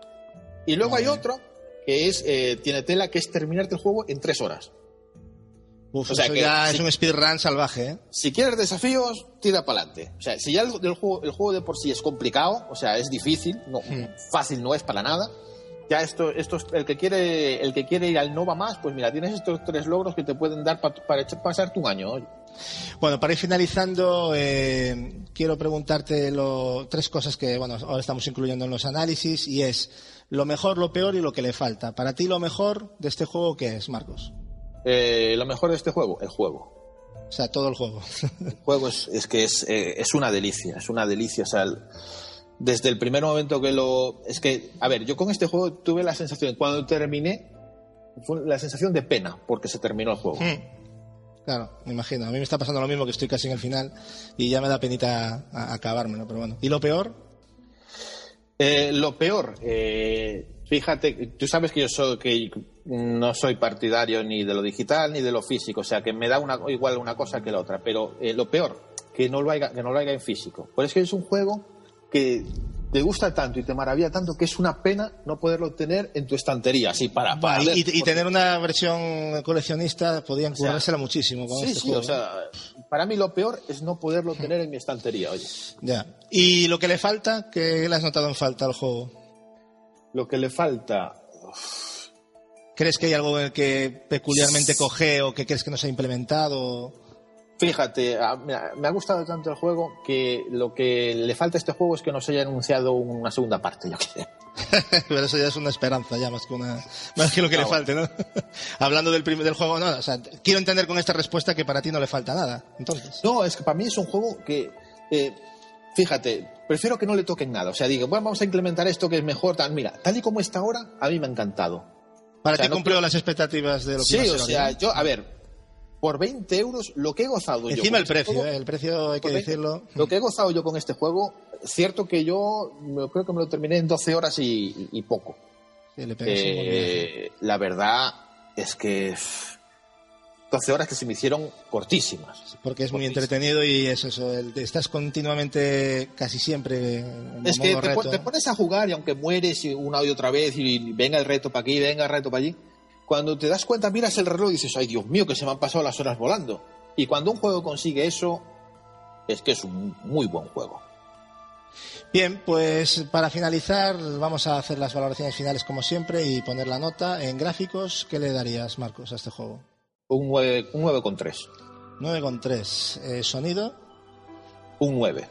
9. Historia, Eh, porque quieren contar una, estamos de acuerdo, ¿no? Aunque sí, sean sí. plataformas, quieren contar en, una historia. en historia, hombre, te llega al corazón. Yo ahí le, le voy a dar también un 9. O sea, es que, es que- es que cuando una historia te llega al corazón, Claro, hay, es que, hay no, que no remarcarlo. tiene por qué ser complicado ni ser No, mira, es- aunque es una historia muy, Claro, muy es cortita, muy cortita, pero te llega. Eso es lo que importa, exactamente. Yo creo que eso es lo que importa, porque al final.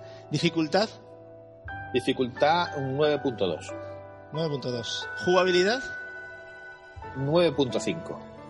y duración, Duración, eh, yo ahí te voy a poner también un 9 porque es la correcta para este tipo de juego. Me- me ha encantado. Bueno, entonces estamos eh, ante un juegazo, ¿no? Bueno, eh, ¿qué nota le das final? Final, yo le voy a dar un 9.2. O sea, es un juego que cualquiera que tenga un PC o tenga una Xbox One, la verdad es que se lo recomiendo. Además, por 20 euros lo va a disfrutar y va a tener, bueno, digamos que cuando lo termine se va a sentir, satisfecho. A mí me parece, de hecho lo comentamos, ¿no? Las notas que, que empezaban a salir decías, madre mía, qué notazas, ¿no? Pero luego a la hora de probarlo te das cuenta de que en este caso por lo menos podemos estar de acuerdo en general, ¿no? Con Sí, lo que es, se ha es un hablado. juego muy bien trabajado, muy bien acabado, con sus retos. eh, es un juego eh, difícil, no es para no es para gente que, que se Hmm. lo quiera que quiera un paseo. Si quieres un paseo, este juego no va a ser. Sí. Eh, un juego que muy cuidado gráficamente, eh, que no parece un juego, parece una, una película de dibujos animados. Es que está muy bien Eh, hecho. Y además, ah. lo, lo importante, una cosa que a lo mejor no hemos sabido transmitir, porque eso, bueno, vamos a poner como siempre unas imágenes de gameplay donde podéis verlo, por, para aquellos que queréis verla en, en YouTube. Eh, es que está todo vivo, cómo se mueve todo, hasta la más mínima planta, o sea, es alucinante, efecto de viento, o sea, da sensación de que estás en un bosque realmente. Hasta, hasta los, y la hasta los sensación de el- el desolación, del ¿no? Dentro sí. de la belleza, la desolación, ¿no? Es una cosa que contrasta muchísimo. A mí me ha parecido una obra de arte a nivel artístico este juego. Pero bueno. y- bueno, es que es, es un juego que de verdad eh, es una es una joya para los tiempos que corren, sobre todo en el 2D. Pues estamos acostumbrados a mundos a mundos 3D, mundos eh, cuando te vuelves a las raíces y ves este juego 2D eh, con ese acabado gráfico de dibujos animados, dices tú, mira, esto era lo que yo soñaba en mis tiempos, en mis tiempos de Super Nintendo, en mis tiempos de Sega. Exactamente. Yo soñaba con esto. Al que no le, a, a los que no quieren dar el paso a la nueva generación y que- porque son gente re, que solo ven lo retro, si este juego no les gusta, yo ya me rindo ya directamente. O sea, me rindo. O sea, yo no tengo nada más que ofrecer porque es que este juego yo creo que incluso para la gente más clásica, ¿no? Mm, Le ofrece algo muy, no sé, No sé, es, muy buen producto, ¿no? Es algo que les, que les, va, precio. les va a encantar. Otra por 20 euros ya me Ya, dirán, por eso. Si ya por 20 euros nos quejamos, No, sí, por eso ya. un problema. Bueno, ronda de preguntas. ¿Alguien quiere preguntar algo a Marcos sobre el juego? O a- o a- ¿Alguna cosa que haya quedado en el tintero? No sé si ha sido suficientemente. ¿Algo que comentar? No, Yo no. Lo he visto genial. La visto verdad es que yo también lo he probado y, y estoy muy de acuerdo con vosotros. Coincides entonces más o menos en lo que se ha contado es básicamente, ¿no? El- luego ya los gustos personales, pero yo creo que el juego es básicamente un grandísimo título, ¿no? Bueno, gente, eh, pues hasta aquí hemos llegado con este primer análisis de Ori de Blind Forest, eh, un juego que sin duda gustará a todos los amantes, como he dicho, de los buenos plataformas, tanto clásicos como modernos. Para mí personalmente ha sido una de las sorpresas del año, aunque me hubiera gustado tener, como comentaba con Marcos, una edición física para que todo hubiera sido más, más redondo, ¿no? Pero no tende- nos tendremos que conformar con, con el digital, ¿no? Y ahora turno ya de dar paso al bloque especial de noticias de Nintendo. Eh, menuda semanita para la gran N de Kioto, así que no os lo perdáis.